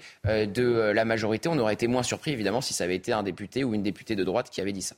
Allez, ce chiffre qui nous est parvenu euh, ce matin, la facture des émeutes qui grimpe à 650 millions d'euros pour les assureurs. Et c'est deux fois plus que le chiffre qui avait été estimé la semaine dernière. Alors 90% de ces coûts sont dus aux 3900 biens des professionnels et des collectivités euh, locales sinistrées. Le reste concerne des dégâts subis par des particuliers, notamment sur leurs véhicules personnels. Notre reportage ce matin sur les euh, trafics d'ordonnances, là aussi un coût exorbitant, un fléau auquel sont confrontés de plus en plus de médecins et de pharmaciens, la plupart du temps à leur insu, avec des ordonnances falsifiées. Et d'autres se font même agresser euh, par des patients qui leur volent ensuite leur carnet préjudice qui impacte les professionnels de santé évidemment, mais aussi l'assurance maladie. Reportage d'Olivier Gangloff et d'Adrien Fontenot. C'est un trafic en pleine expansion. Comme Bruno, de plus en plus de pharmaciens sont confrontés à de fausses ordonnances, difficiles à détecter. On n'a pas la capacité aujourd'hui, le pharmacien, réellement avoir une ordonnance falsifiée. Ce qu'il faut savoir, c'est que c'est l'habitude et l'expérience du pharmacien qui permet de déceler éventuellement une ordonnance falsifiée, volée ou mal écrite. Des prescriptions qui valent de l'or. Et derrière, des médecins, souvent trompés à leur insu, voire même agressés. J'ai une collègue en particulier, Ada-Marie Lélis. C'était une, jeune femme et son, mari est arrivé juste à temps. Elle était en train de se faire étrangler pour voler ses ordonnances. Quoi. Se procurer gratuitement des médicaments coûteux pour les revendre illégalement. Un préjudice moral pour les médecins, financier pour les pharmaciens. J'ai eu un problème avec une ordonnance falsifiée euh, qui venait de l'hôpital avec un prix exorbitant. Mais ça, je ne pouvais pas le savoir parce que ça peut être un patient qui va à l'hôpital, qui se fait prescrire. Mais ça, on s'est fait, euh, on s'est fait avoir. Il n'y a pas eu de recours pour pouvoir être remboursé. Donc on a perdu euh, le montant du médicament. L'an dernier, l'assurance maladie chiffrait à 8,5 millions d'euros les pertes liées au trafic de médicaments, soit trois fois plus qu'en 2021. Et on finit ce journal avec un petit mot de tennis à présent.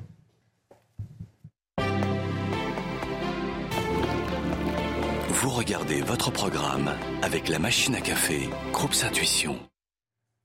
Et Chana, donc du tennis avec Novak Djokovic qui rejoint les quarts de finale à Wimbledon. Oui, le Serbe a plus euh, bataillé que sur euh, les derniers tours, mais il s'est quand même imposé euh, face au Polonais Hubert Urkash en 4-7, 7-6, 7-6, 5-7, 6-4. Une victoire sur deux jours pour Djokovic qui affrontera aujourd'hui le Russe Andrei Rublev. Pour rappel, le Serbe vise un cinquième titre consécutif à Wimbledon et un huitième titre sur le gazon londonien.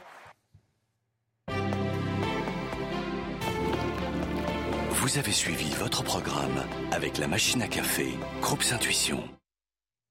Après les émeutes qui ont agité le pays, certaines communes de France se préparent à un 14 juillet potentiellement difficile. D'ailleurs, certaines d'entre elles ont décidé d'annuler les festivités et le fameux feu d'artifice. On en parle dans un instant avec euh, le maire de Neuilly-sur-Marne, Zartocht Bakhtiari, qui fait partie de ces maires justement qui ont décidé d'annuler les festivités.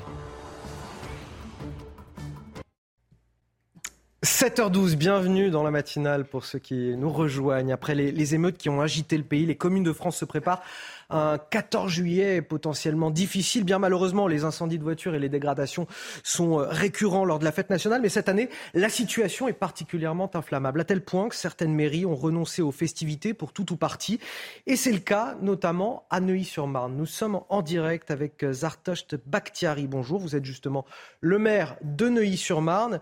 Euh, dites-moi, annuler les festivités du soir dans votre commune, le feu d'artifice notamment, c'est quelque chose de symboliquement très fort.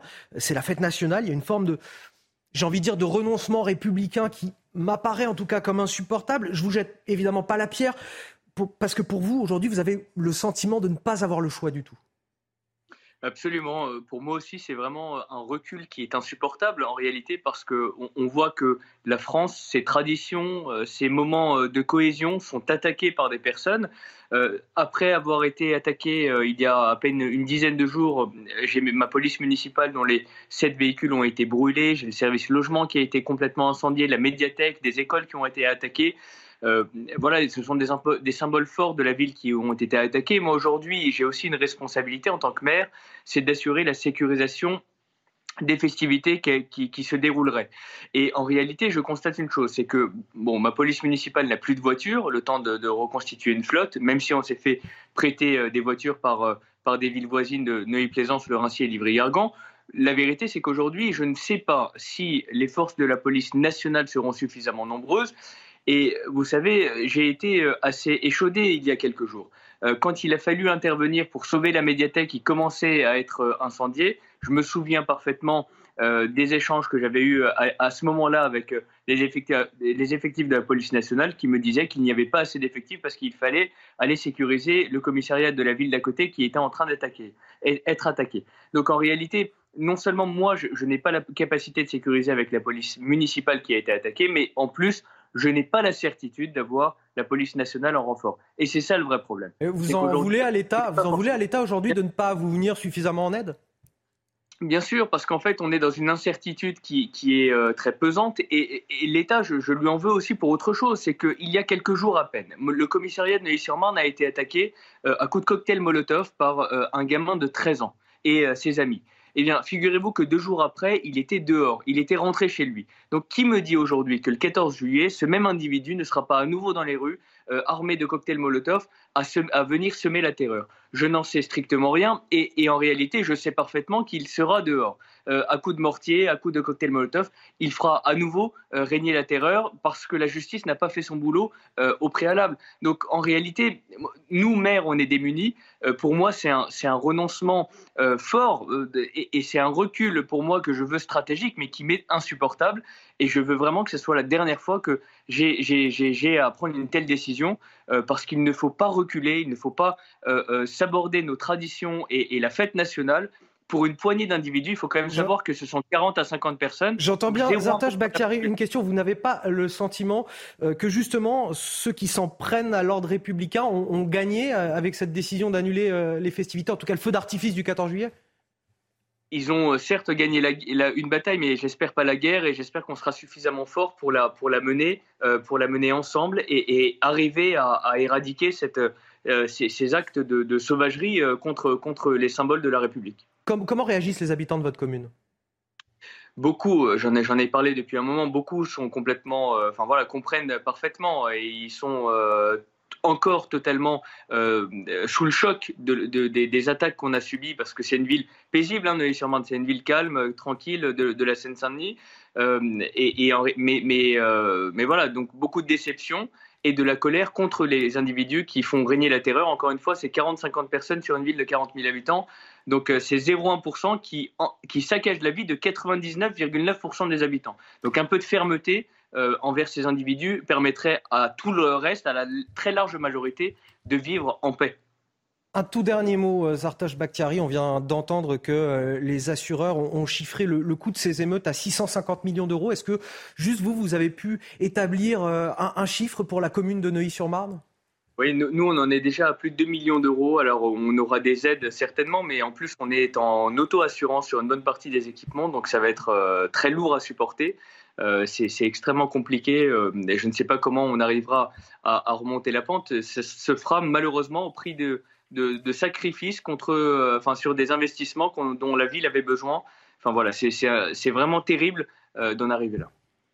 Merci à vous, Artocht Bakhtiari. Je le rappelle, vous êtes le maire de, Neuilly-sur-Marne, l'une de ces communes qui a donc décidé d'annuler une partie des festivités du, 14 juillet, notamment le fameux feu d'artifice par crainte des débordements euh, possibles à, l'occasion de, cette soirée. Merci d'avoir témoigné sur l'antenne de CNews. On va parler économie à présent avec euh, Lomi Guyot, toujours sur ce plateau, pour nous accompagner ce matin. Après des mois d'inflation, il semblerait que les prix alimentaires reculent enfin. Est-ce que c'est l'heure, ça y est, de la baisse réelle des prix? Alors, Anthony, la baisse est là elle est légère, elle est vraiment très très Parce que pour l'instant, elle n'est pas ressentie véritablement. Non, elle se limite à, certains produits, on va voir euh, lesquels, mais c'est sûr déjà que la période des fortes hausses est derrière nous. D'abord, il faut bien comprendre quand on parle d'inflation qu'on se compare toujours à l'année dernière, à la même période. Là, on a les chiffres de juin 2023, on se compare donc à juin 2022. Or, en juin 2022, les prix avaient déjà fortement augmenté. On était à six mois de, guerre en, en, Ukraine, le conflit avait provoqué une augmentation euh, des prix.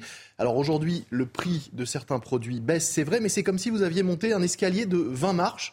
Vous êtes 20 marches au-dessus du sol, on vous dit que vous pouvez redescendre d'une marche, bah vous êtes quand même 19 marches au-dessus du niveau de départ. Ça reste une, hausse importante, c'est exactement ce qui se passe là avec euh, les prix. On voit des baisses de prix de 1%, c'est vrai, sur certains produits, mais on avait pris 20% sur euh, deux ans en moyenne sur l'alimentation, voire 30 à 40% sur certains produits. Donc il y a vraiment encore beaucoup de chemin à parcourir avant de, dire que les prix baissent. C'est ce qui explique effectivement que ce ne soit pas encore ressenti euh, sur, le, sur le ticket de caisse. Quels sont malgré tout euh, les, produits qui baissent? Alors il y a l'huile, hein. le prix de l'huile avait fortement augmenté. Euh, L'Ukraine est un gros producteur de tournesol notamment, donc ça avait fait flamber les prix de l'huile de 30% ces derniers mois. Là, le prix est en baisse de 3%. On note aussi une baisse du prix du beurre, du sucre qui avait euh, vu son cours flamber. Sans doute une baisse prochaine du prix des pâtes en raison du retour à la quasi normale des cours de blé. Quelques baisses sont aussi enregistrées sur euh, les surgelés, les préparations au poulet. Et oui, ça, ça rentre aussi dans les courses alimentaires, les couches pour bébé et le papier toilette. Non, pas de quoi redonner un petit peu d'air au budget des Français. Là. Non, pas vraiment, malheureusement, j'en ai, j'en ai bien peur. Euh, d'ailleurs, on voit hein, ces derniers mois, les Français ont énormément réduit leurs dépenses. Quand on regarde le volume global des achats des Français, euh, tout ce qu'ils achètent, hein, eh bien, c'est en recul de 0,5% euh, au dernier semestre, c'est-à-dire ces six derniers mois. Ça semble petit, 0,5% de déconsommation, mais c'est quand même important. Les secteurs qui pâtissent le plus de cette déconsommation des Français, c'est l'habillement, hein, moins 2% en chiffre d'affaires et moins 0,7% en volume. Et puis euh, juste derrière, l'équipement de la maison, c'est-à-dire le mobilier, le bricolage et tout l'électroménager.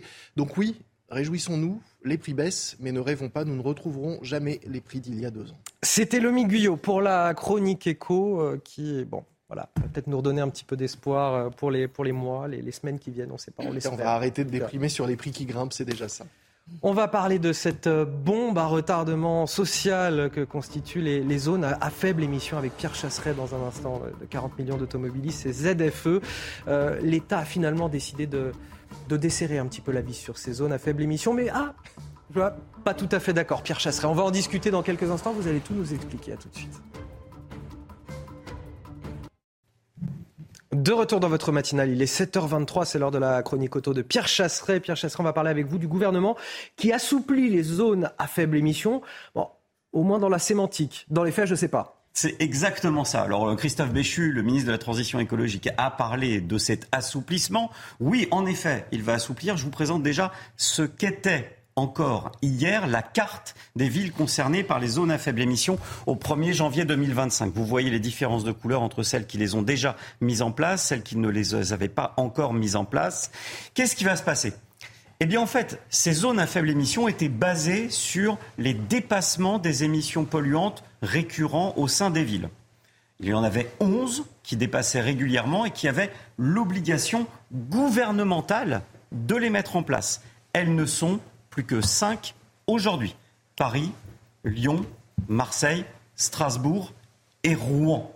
Ce sont les cinq villes où l'État impose scrupuleusement d'interdire des catégories de véhicules. Le calendrier ne changera pas. Au 1er janvier 2025, dans ces villes, les véhicules diesel d'avant 2011, les véhicules essence d'avant 2006 seront interdits. Et que deviennent les autres villes sur la carte que vous nous avez montrée Et ça y est, on attaque la sémantique gouvernementale. Ce ne sont plus, des zones à faible émission, ça devient des zones de vigilance. Et dans ces zones de vigilance, le maire, le président de la métropole pourront ou non appliquer une zone, l'équivalent d'une zone à faible émission, dans les mêmes termes, c'est-à-dire avec la possibilité d'interdire aussi des catégories de véhicules.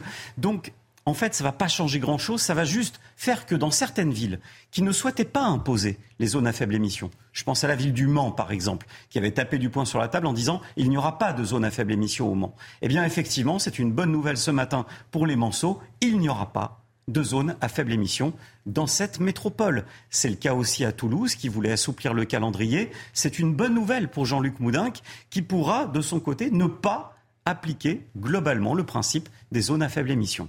La chronique auto de Pierre Chasseret. Merci à vous. Tout de suite, la météo des plages.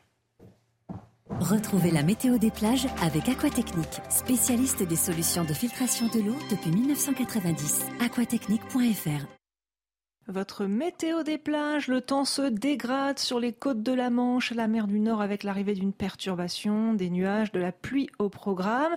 Descendons maintenant vers la Baule, Noirmoutier, les Sables d'Olonne avec là aussi un temps assez variable partagé entre nuages et éclaircies et dans l'eau 18 à 19 degrés. Arcachon, Saint-Jean-de-Luz, des températures assez agréables, 26 à Arcachon sur terre, 23 dans l'eau, un indice UV de 10. Attention au coup de soleil, toujours de la forte chaleur pour le sud-est, 20 28 à Palavas sur Terre, 23 dans l'eau, un indice UV très élevé de 11, 31 degrés pour Cannes sur Terre, plein soleil, pas un nuage dans le ciel, 26 degrés dans l'eau, une température très élevée. C'était la météo des plages avec Aquatechnique, spécialiste des solutions de filtration de l'eau depuis 1990. aquatechnique.fr Encore et toujours, les fortes chaleurs se poursuivent. La météo tout de suite avec Alexandra Blanc. Regardez votre météo avec Samsonite Proxys. Légère, résistante, durable. Une nouvelle génération de bagages. Et Alexandra, c'est la vigilance canicule qui se poursuit aujourd'hui.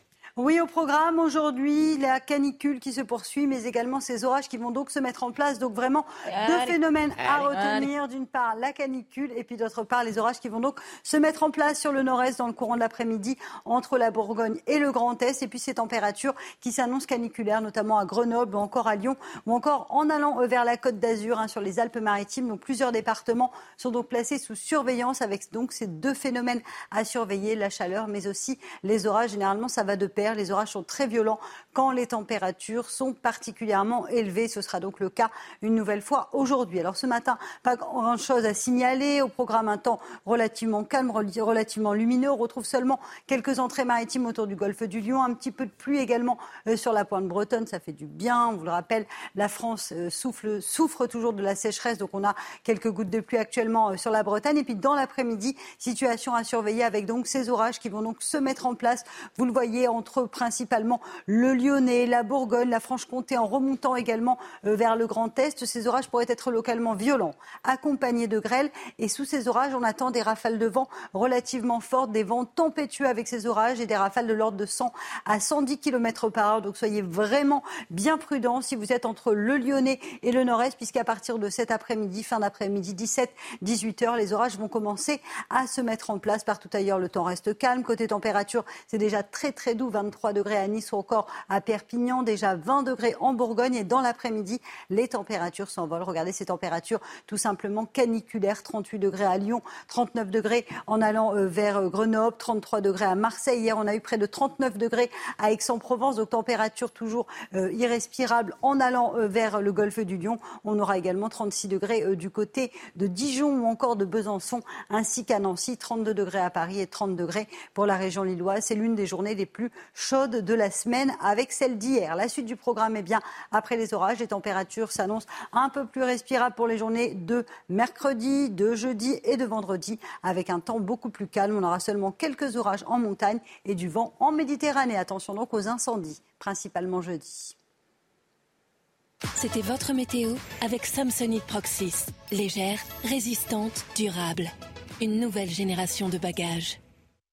La matinale, 6h, 9h sur CNews, toujours avec euh, Lomique Guyot pour l'économie, Gauthier Levret pour la politique, Chana Lousteau pour toute l'actualité.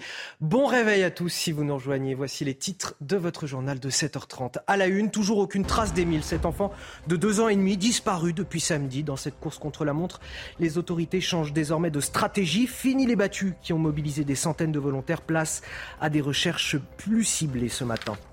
Les forces de l'ordre ont-elles fait un usage disproportionné de la force à Sainte-Soline? La controversée Ligue des droits de l'homme relance la polémique. Elle publie son rapport sur le déroulé des faits selon ses membres sur place lors du rassemblement et sans surprise, elle accuse les policiers et gendarmes mobilisés pour faire face aux violences. Les détails à suivre. Où est-ce que vous avez prévu de partir en vacances cet été? Selon une étude, vous êtes de plus en plus nombreux à privilégier les destinations où il fait moins chaud. On, comprend bien, on a vu ça avec la météo d'Alexandra Blanc et vous allez voir qu'en France, eh c'est la Bretagne qui a la côte cette année. Il était au cœur des flammes. Le général Éric Flores, chef du service départemental d'incendie et de secours de l'Hérault, revient du Québec où il a dirigé une centaine de pompiers français partis lutter contre ces incendies. Il sera avec nous dans la matinale dans quelques minutes. Thank you. On commence tout d'abord avec euh, le jeune Émile, deux ans et demi, qui reste toujours introuvable. Plus de deux jours après sa disparition, les recherches se poursuivent. Elles reprennent ce matin dans le département des Alpes de Haute-Provence. Mais cette fois, les enquêteurs vont adopter une nouvelle stratégie. Oui, les secours vont arrêter euh, les battus pour euh, laisser place à des recherches plus ciblées et plus sélectives. À cette heure-ci, rien n'explique la disparition du petit garçon malgré les plus de 500 appels reçus par les forces de l'ordre et de nombreux témoignages. Toutes les informations de Clémence Barbier. Un changement de stratégie radical. Désormais, plus aucun bénévole n'est autorisé à rechercher le petit Émile au sein du hameau des Alpes de Haute-Provence. Seules les forces de l'ordre et les pompiers y sont habilités. Le garçon de deux ans est toujours introuvable. Nous allons adapter le dispositif pour qu'il soit plus ciblé et plus sélectif. Concrètement, on arrête les battus, on déploie des moyens spécialisés à la recherche de traces et d'indices. Tu t'arrêtes au niveau du hameau des Béliers. Ça À partir d'aujourd'hui, le site est donc fermé à toute personne étrangère au bourg, car la présence de centaines de bénévoles arpentant ce terrain escarpé et boisé pour retrouver la trace d'Émile complique le travail des enquêteurs et des équipes cynophiles. On est à un tournant. Là, on va vraiment se recentrer zone par zone en comptant sur l'expertise euh, des gendarmes, des sapeurs-pompiers qui continuent et euh, là, on fait un travail différemment. Parce que là, on a affaire à un petit enfant de deux ans et demi qui ne raisonne pas et qui n'a pas la logique d'un adulte. Du côté de l'enquête, les investigations se poursuivent notamment sur la base des témoignages. La téléphonie va être elle aussi exploitée. Et je rappelle euh, cet appel à témoins. Toute personne susceptible d'avoir euh, des informations peut contacter ce numéro 04 92 36 73 00 04 92 36 73 00. Dans l'actualité, ce chiffre qui nous est parvenu ce matin, c'est la facture des émeutes qui grimpe à 650 millions d'euros pour les assureurs. Oui, c'est deux fois plus que le chiffre qui avait été estimé euh, la semaine dernière. 90% de ces coûts sont dus aux 3900 biens des professionnels et des collectivités locales sinistrés. Le reste concerne des dégâts subis par des particuliers, notamment sur leurs véhicules personnels. Cette nouvelle saisie de mortiers d'artifice à, Roubaix, dans le département du Nord, la police et les douaniers ont saisi plus de 2000 engins pas seulement. Oui, Gérald Darmanin l'a annoncé euh, hier euh, sur Twitter. 6 kilos de, de, cannabis ainsi que des armes ont également été euh, récupérés. La lutte contre la drogue et le trafic illicite de mortiers se poursuit, ajoute le ministre de l'Intérieur. On en vient à la controversée Ligue des droits de l'homme qui publie son rapport sur les événements de Sainte-Soline. On le rappelle, cette association est dans le viseur du gouvernement. Et son rapport de 150 pages détaille pratiquement minute par minute le déroulé des faits tels qu'ils ont été observés par les membres de l'association. Résultat, selon eux, la police a fait un usage disproportionné de la force pendant euh, cette manifestation. Le détail avec Vincent Fandège. Ce rapport sur les événements de Sainte-Soline, rendu public hier, la Ligue des droits de l'homme estime que les forces de l'ordre auraient eu recours à un usage disproportionné de la force. L'État manque à son obligation première, qui est de garantir l'exercice du droit de manifester dans des conditions de sécurité. Le rôle d'une police républicaine, on ne le répétera jamais assez, est de protéger les citoyens et non de les violenter. Ce n'est pas la première fois que les critiques fusent entre la Ligue des droits de l'homme et le gouvernement. En avril dernier, la Première ministre pointait du doigt l'organisation face aux sénateurs. J'ai beaucoup de respect pour ce que la LDH a incarné. Je ne comprends plus certaines de ses prises de position. Cette incompréhension n'est pas nouvelle. Elle s'est fait, jour dans ses ambiguïtés face à l'islamisme radical et elle s'est confortée depuis quelques mois. Elisabeth Borne fait ici référence à l'appel de la Ligue des droits de l'homme à participer à la très controversée marche contre l'islamophobie en 2019. Est également reproché à l'organisation ses critiques et son implication dans l'opération Wambushu initiée par Gérald Darmanin à Mayotte en avril dernier. Le ministre de l'Intérieur qui a par ailleurs déclaré qu'il souhaitait se pencher sur les subventions de l'État accordées à la Ligue des droits de l'homme.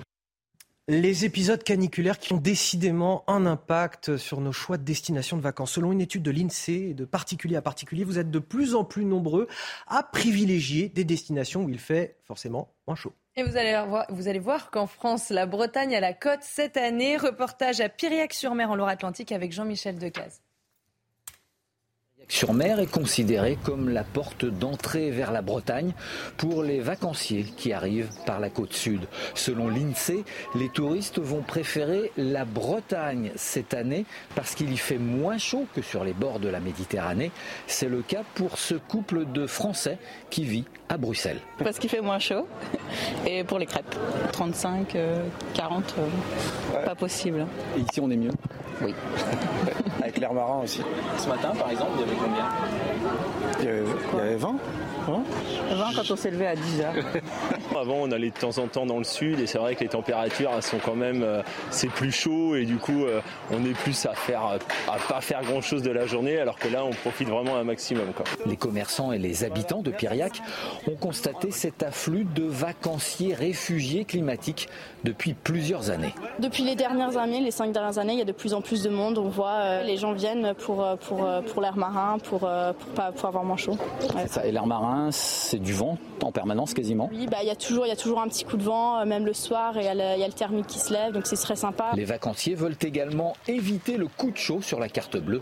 La région Bretagne est moins chère que la Côte d'Azur.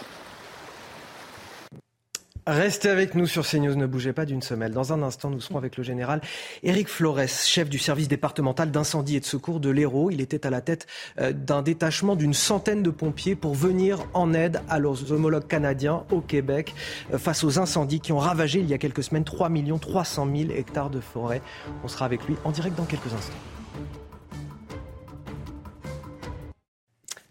7h40 de retour dans la matinale week-end. On se souvient de ces images impressionnantes au Québec. Il y a quelques semaines, 3 300 000 hectares de forêt ont brûlé. Des méga-feux dont les fumées ont d'ailleurs traversé l'Atlantique jusqu'en France. D'ailleurs, un, un, détachement d'une centaine de pompiers français s'est rendu sur place pour aider leurs homologues canadiens. À la tête de ces soldats du feu, il y avait le général Éric Flores et il est avec nous ce matin. Bonjour Éric Flores, merci d'être avec nous. Bonjour. Je le rappelle, vous êtes chef du service départemental d'incendie et de secours de l'Hérault. Ça a été une mission épuisante, extrêmement difficile. Vous venez de rentrer justement. Tout à fait, ça fait une semaine que nous sommes rentrés. Il y a un second détachement actuellement qui est présent à nouveau au Canada. Et effectivement, je dirais que le détachement a, subi, entre guillemets, des éléments assez défavorables avec le nombre de feux, avec des conditions euh, très particulières, avec ces incendies, une végétation qui est très intense, les forêts au Canada, des, des incendies immenses. Donc oui, euh, les sapeurs-pompiers, les sapeurs militaires de la sécurité civile n'ont pas chômé. Racontez-nous quelle différence justement il y a en, entre euh, lutter contre un, un, un, feu de forêt au, au, Québec et en France? Le, le, feu en tant que tel n'a pas beaucoup de, de différence, c'est la, la, végétation qui est totalement différente. Les, les forêts sont gigantesques. Nous étions dans un endroit où euh, la première ville était à, à plus de 200, 300 km, enfin 250 km et on y allait euh, en piste.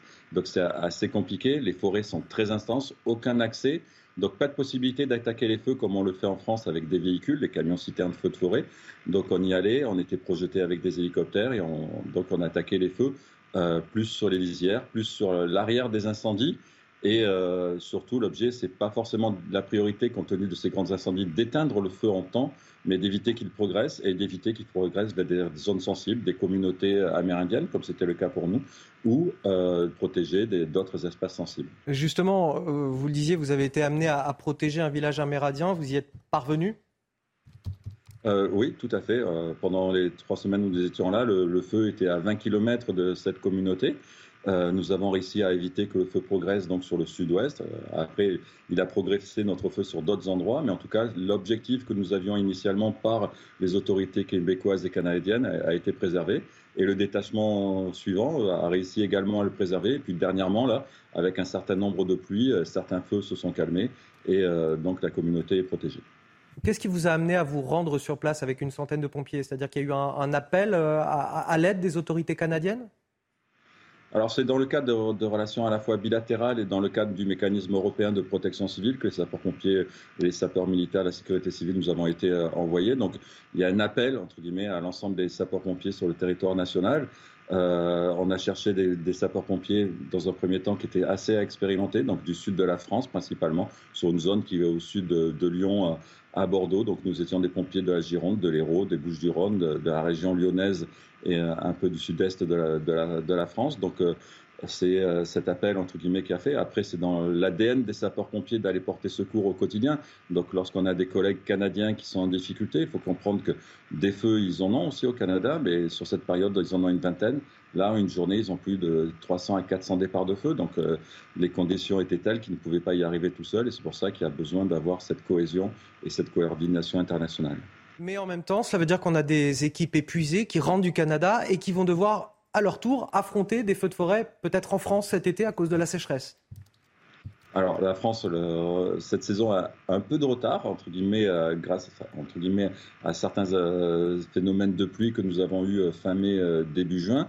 Et puis sans pompiers, enfin, c'était simplement, par exemple, dans mon département, nous étions cinq. nous avons dans le département de l'Hérault 4000 pompiers, donc ce n'est pas les 5 qui arrivent dans un premier temps un peu fatigués, et après on se remet assez vite. Moi, ça fait une semaine, tout va bien. On est reparti d'attaque pour, euh, pour avoir l'arrivée, entre guillemets, des touristes sur les plages dans le département de l'Hérault et le début de cette campagne feu de forêt. Euh, la saison a été sèche euh, au Canada comme, comme en France. Vous avez des craintes quant à l'été qu'on va passer? On est toujours euh, attentif euh, de, sur lorsqu'on a euh, le début de l'été avec des températures que vous avez exprimées euh, ce matin. nous, notre sujet, c'est un ensemble de conditions météo, le vent, la température, ce dessèchement des, des végétaux. Et malheureusement, si les conditions météo continuent de cette façon-là, avec cette température, le dessèchement des végétaux va arriver très rapidement. On a déjà un grand nombre de départs d'incendie. La différence entre le Canada et la France, c'est que les, ici, les incendies, c'est de l'activité humaine alors qu'au Canada, c'était quasiment que les, impacts de foudre, pas d'activité humaine. Donc, euh, et l'activité humaine n'a rien à voir avec le dérèglement climatique. Il est important d'apprendre à la population à vivre dans la forêt en faisant attention. Merci à vous, Général Éric Flores, chef du service départemental d'incendie et de secours de l'Hérault, d'avoir témoigné sur notre antenne. Vous étiez à la tête, je le rappelle, d'un détachement d'une centaine de pompiers français au Québec pour affronter les feux de forêt. Tout de suite à 7h45 sur CNews, c'est l'heure du rappel de l'actualité. C'est avec vous, Chana Lousteau. Plus de deux jours après sa disparition, Émile est toujours introuvable. Les recherches reprennent ce matin dans le département des Alpes de Haute-Provence, mais cette fois, les enquêteurs vont adopter une nouvelle stratégie. Les secours vont arrêter les battus pour laisser place à des recherches plus ciblées et plus sélectives. À cette heure-ci, rien n'explique la disparition du petit garçon de deux ans et demi. Une professeure documentaliste d'un collège du Perreux-sur-Marne a été mise en examen et placée en détention provisoire. Elle est soupçonnée d'agression sexuelle et de corruption de mineurs. Sept victimes, tous des collégiens âgés de moins de 15 ans, ont été identifiées. Les faits auraient été commis entre le 1er septembre 2022 et le 13 juin dernier. Et puis un homme a été extradé vers la France dans l'enquête sur le naufrage qui a tué 27 migrants dans la Manche en 2021.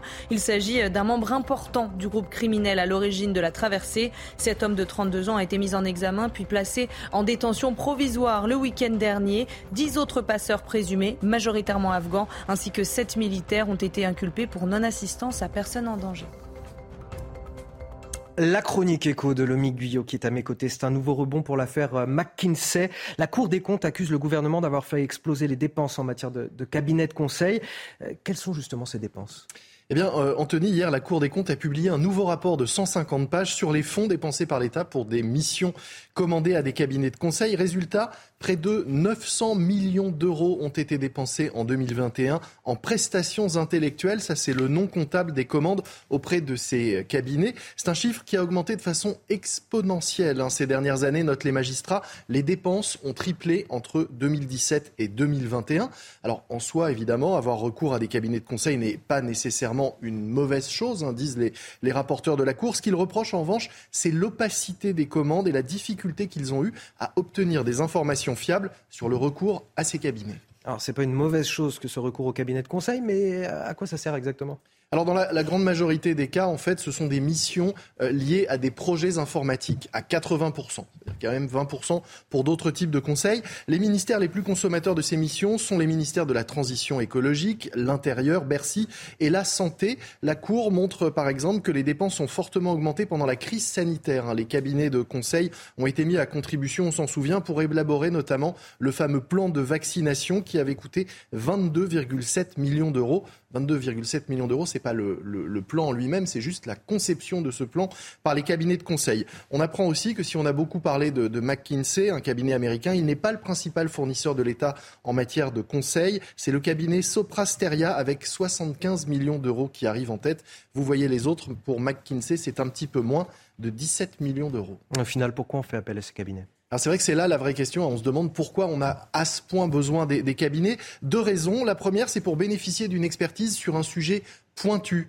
Mais le problème, note la Cour des comptes, c'est qu'on a souvent parmi les fonctionnaires des experts de ces sujets. Simplement, on ne sait pas les identifier. On n'arrive pas à savoir à qui on pourrait faire appel. Alors on se tourne vers les, cabinets de conseil. C'est un véritable problème de gestion des ressources humaines. Hein. L'État ne sait pas euh, où sont ses, talents, si on peut dire. Ça pose aussi euh, question quand les cabinets de conseil euh, se substituent aux représentants de l'État pour donner des avis, souvent sur des sujets qui touchent aux, régaliens et qui touchent donc tous les, tous les citoyens. Et puis enfin, autre explication, derrière ces recours massifs au cabinet de conseil, eh bien, c'est simplement que le travail de ces cabinets est payé sur facture. Ce ne sont pas des salaires, ce ne sont pas de nouveaux fonctionnaires. On peut donc réduire le nombre de fonctionnaires, afficher une réduction de la masse salariale de l'État et puis faire appel à, ces cabinets qui facturent des, heures de travail. C'est une sorte de tour de passe-passe comptable, hein, bien pratique, mais beaucoup trop opaque à juger la Cour des comptes. Lomi Guyot pour la chronique éco. Vous restez avec nous sur CNews. Dans un instant, on va parler des, vacances des ministres et des députés qui approchent. Et à mes côtés, euh, Jérôme Béglé euh, a quelques conseils à, à leur donner. Bonjour Jérôme, on voit ça avec vous. Dans un instant, ce sera l'heure de l'édito politique. La matinale se poursuit avec une équipe formidable autour de la table. Chana Lousteau, Gauthier Levray, Alexandra Blanc, Lomi Guyot et bien sûr Jérôme Béglé puisque c'est l'heure de l'édito politique. Jérôme, on va parler euh, des vacances des ministres et des députés qui approchent. Quels conseils vous pourriez leur donner pour qu'ils euh, échappent aux polémiques sans donner l'impression qu'ils sont aux abonnés absents? Vous posez bien le problème, Anthony. La hantise des ministres est de se retrouver dans la situation de Jean-François Mattei, qui, à l'été 2003, alors qu'il était ministre de la Santé, en polo noir et du fond de son jardin, donna des nouvelles rassurantes de la situation hospitalière alors que nous étions en pleine canicule.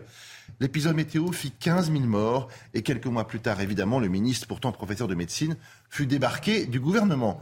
Plus près de nous, mais moins grave quand même, euh, on chercha vainement l'été dernier Christophe Béchu sur le front des incendies Nommé début juillet, le ministre de la Transition écologique et des collectivités locales ne se déplaça pas dans le sud-ouest de la France, qui était pourtant alors ravagé par les flammes. Et ce fut le ministre de l'Intérieur, Gérald Darmanin, qui prit la situation en main. Le danger inverse, c'est la surcommunication, la surcommunication avide, c'est-à-dire multiplier les prises de parole pour ne rien dire.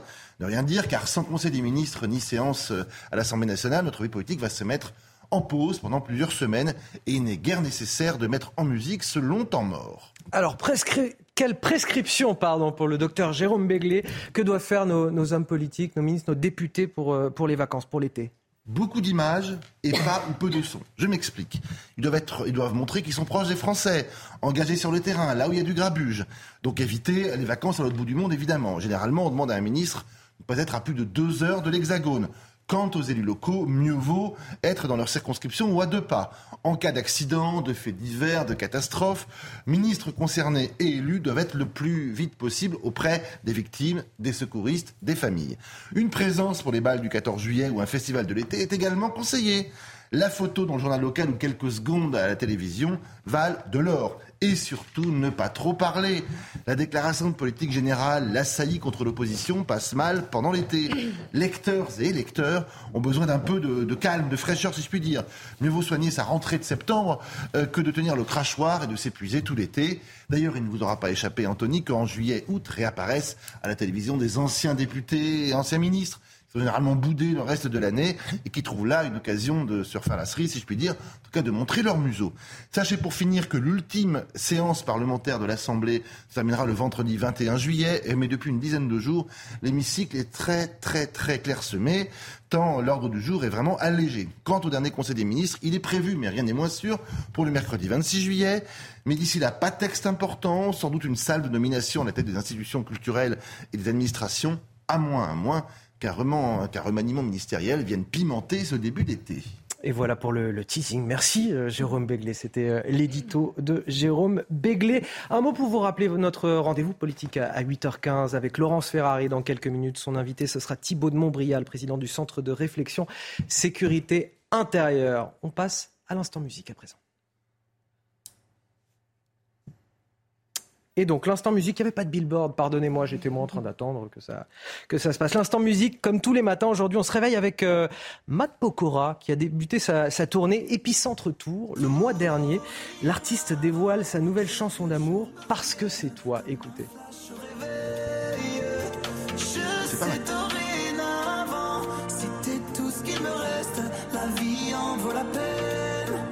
Le plus beau cadeau que la vie m'ait fait.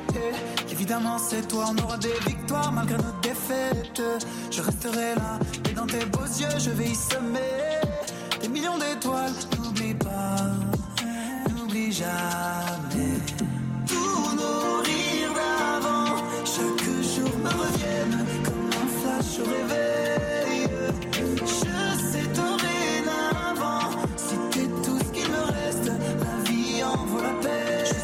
Parce que c'est toi.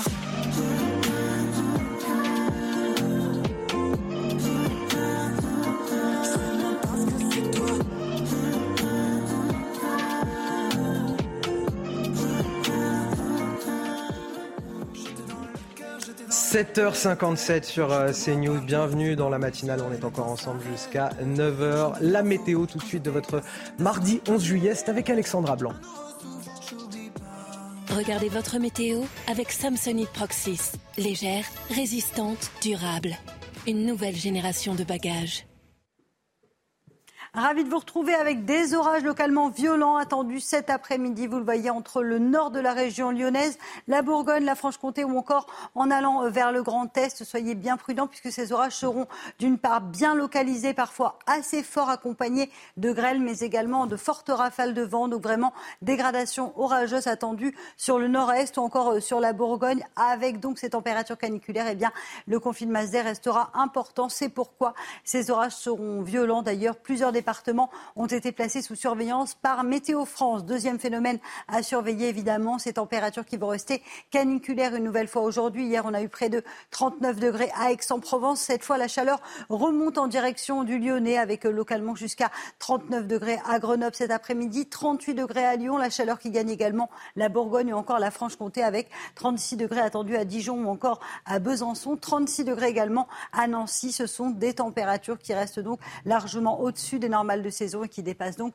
les seuils de canicule. On attend 32 degrés à Paris ou encore localement jusqu'à 36 degrés à Toulouse. Donc ces températures particulièrement élevées et donc conséquence, les orages seront bien violents aujourd'hui. La suite du programme, eh bien, demain ce sera la calmie avec un temps beaucoup plus calme et surtout les températures s'annoncent beaucoup plus respirables. Températures qui vont dégringoler entre aujourd'hui et demain avec 26 degrés en moyenne sur le nord et 29 degrés dans le sud. Température respirable et qui devrait d'ailleurs le rester au moins jusqu'à la fin de la semaine pour le 14 juillet, qui s'annonce d'ailleurs plutôt beau et les températures resteront conformes au normal de saison. C'était votre météo avec Samsonite Proxys. Légère, résistante, durable.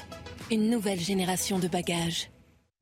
7h59 sur CNews, bienvenue dans votre matinale. Voici les titres de votre journal de 8h. À la une, toujours aucune trace d'Émile, cet enfant de 2 ans et demi disparu depuis samedi. Dans cette course contre la montre, les autorités changent désormais de stratégie. Fini les battus qui ont mobilisé des centaines de volontaires. Désormais, place à des recherches plus ciblées. Je ne l'appelle pas le petit Naël, mais le délinquant. Ce sont les propos de la députée Renaissance Anne-Laure Pétel, élue du département du Rhône, des propos tenus dans le quotidien La Provence et qui tranche avec euh, l'habituel jeu d'équilibriste de la majorité. Une sortie qui fait réagir et on en parle dans un instant avec Gauthier Lebray du service politique de CNews.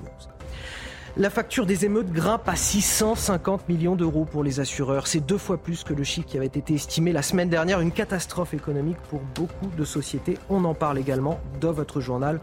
On parlera enfin du sommet de l'OTAN qui s'ouvre aujourd'hui à Vilnius, en Lituanie. Un sommet qui traitera notamment de la question ukrainienne. On verra ça avec notre envoyé spécial sur place. Plus de deux jours après sa disparition, le jeune Émile, deux ans et demi, reste toujours introuvable. Les recherches reprennent ce matin dans le département des Alpes de Haute-Provence. Et on rejoint tout de suite notre envoyé spécial Stéphanie Rouquier en direct de la commune du Vernet. Stéphanie, bonjour. Cette fois, les enquêteurs vont adopter une nouvelle stratégie de recherche. Oui, hier soir, une dernière battue avec des bénévoles s'est déroulée sur le terrain. Mais à partir de ce matin, eh bien, le dispositif de recherche évolue. Le préfet et le procureur ont donc demandé aux habitants, aux bénévoles, aux randonneurs de ne plus se rendre sur site. Les battues sont terminées et vous pouvez voir que sur place, eh bien, l'ambiance est très différente des jours précédents. C'est extrêmement calme. Les sapeurs-pompiers ne font plus partie du dispositif. Reste une cinquantaine de gendarmes mais également des militaires qui viennent d'arriver. D'ailleurs, j'ai pu échanger avec un gendarme qui m'a expliqué que eh bien, l'enquête judiciaire démarre. Il m'a également dit que c'est difficile d'imaginer que le petit garçon soit toujours présent sur site, soit toujours euh, présent dans cette vallée du euh, Vernet. Sinon, eh bien, avec euh, toutes les recherches qui se sont déroulées sur le terrain, on l'aurait forcément retrouvé. Mais il m'ajoute ce gendarme que toutes les hypothèses sont encore ouvertes. À noter que eh bien, tous les jours. Il y avait même parfois 200 bénévoles randonneurs et habitants euh, qui étaient venus participer aux recherches. Eh bien, euh, des habitants très impliqués. Certains m'ont expliqué que, eh bien, aujourd'hui, tout de même, ils passeront ici au bas du village pour simplement être présents et prendre des nouvelles des recherches. Stéphanie qui est en duplex du Vernet dans le département des Alpes de Haute-Provence. Merci à, vous. L'importance de s'adapter dans une enquête, c'est ce que nous a rappelé justement la porte-parole de la gendarmerie nationale, Nassima Djebli. Elle était sur le plateau de Punchline hier soir sur CNews. On est à un tournant. Là, on va vraiment se recentrer zone par zone en comptant euh, sur euh, l'expertise euh, des gendarmes, des sapeurs-pompiers qui continuent. Et là, on fait un travail différemment. On prend, quand dans une enquête, on est coincé, on regarde les choses différemment pour réorienter les investigations, essayer en permanence d'avoir aussi un regard neuf qui est essentiel, parce que là, on a affaire à un petit enfant de deux ans et demi qui ne raisonne pas et qui n'a pas la logique d'un adulte.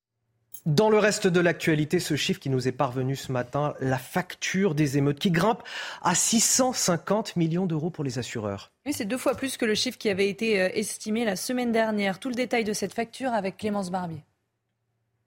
Marseille, Lyon ou Paris, dans toutes ces grandes villes, des dizaines de commerces pillés, des bâtiments municipaux saccagés lors des émeutes qui ont suivi la mort de Naël. Coût de ces dégradations aux assurances, 650 millions d'euros, soit plus du double des 280 millions d'euros anticipés la semaine dernière. Selon la Fédération France Assureur, 3900 biens des professionnels et des collectivités locales ont été touchés. Au total, la fédération décompte 11 300 déclarations de sinistres liés aux violences. Une situation alarmante notamment pour les commerçants qui avait poussé Bruno Le Maire à réagir auprès des assureurs. Le ministre de l'économie avait demandé le prolongement des délais de déclaration, de réduire les franchises et d'indemniser rapidement les professionnels victimes des émeutes, message entendu par certains comme Covea ou Massif. Dans un communiqué, France Assureur décrit une situation exceptionnelle. La nature des sinistres liés aux violences de ces derniers jours est très différente de ce que notre pays avait connu en 2005. À l'époque, les dégradations et les incendies aux véhicules avaient représenté plus de 80% des sinistres, pour un coût total de 204 millions d'euros. Et puis cette déclaration qui fait polémique, celle d'Anne-Laurence Pétel, députée Renaissance des Bouches-du-Rhône, au sujet euh, du jeune Naël, tué euh, par un policier il y a 15 jours. Elle déclare Moi, je ne l'appelle pas le petit Naël, je l'appelle le délinquant. Gauthier Lebret, la députée, assume totalement ses propos. Oui, alors c'est une déclaration qu'elle a faite d'abord à la Provence et puis à la polémique eh est montée sur les réseaux sociaux, notamment à cause de députés de gauche. Mais elle assume, elle a dit assumer euh, ses propos sur son compte Twitter, la députée Renaissance. Voilà ce qu'elle déclare. Un jeune homme de 17 ans qui conduit une voiture sans permis, une berline immatriculée en Pologne, ce qui est à peu près le symbole du trafic de drogue, qui refuse d'obtempérer une première fois puis une deuxième fois. Ça ne justifie aucunement le fait qu'il meure, mais ça explique qu'il se retrouve devant la police. Et donc moi, je ne l'appelle pas le petit Naël, je l'appelle le délinquant. Et c'est cette dernière phrase qui a déclenché la polémique. Antoine Leman, député de la France Insoumise, a réagi. Dire que c'est nous qu'on appelle la France incendiaire. Allez jusqu'au bout de votre idée, Anne-Laurence Pétel. La peine de mort est donc justifiée. Un peu de courage, utilisez la sémantique qui convient elle dit le contraire, euh, la députée. Elle dit que ça ne mérite pas de se faire euh, tirer dessus. Donc euh, Antoine Léaumont sort une phrase de son contexte. Il dit votre déchéance morale est totale. Sandrine Rousseau a elle également réagi, députée écolo, sans nommer pour autant la députée Renaissance, qui a donné une, espèce, une espèce de confusion à son tweet. Si votre fils avait été tué à l'âge de 17 ans, vous auriez parlé d'un enfant, vous auriez dit combien il était drôle et gentil, qu'il était tout pour vous, vous auriez détesté qu'on salisse sa mémoire avec des qualificatifs abjects comme Petit Ange parti, trop tôt. Mais qui a parlé de Petit Ange parti trop tôt? Kylian Mbappé. Donc ça a donné, si vous voulez, cette confusion sur les réseaux sociaux. Et face au tollé, Sandrine Rousseau elle, dû aussi s'expliquer. Et merci Kylian Mbappé d'en avoir parlé avec humanité. Je vise là les propos haineux et sarcastiques qui ont été euh, repris, votre expression, et qui sont, eux, à vomir. Voilà la confusion aussi de Sandrine Rousseau.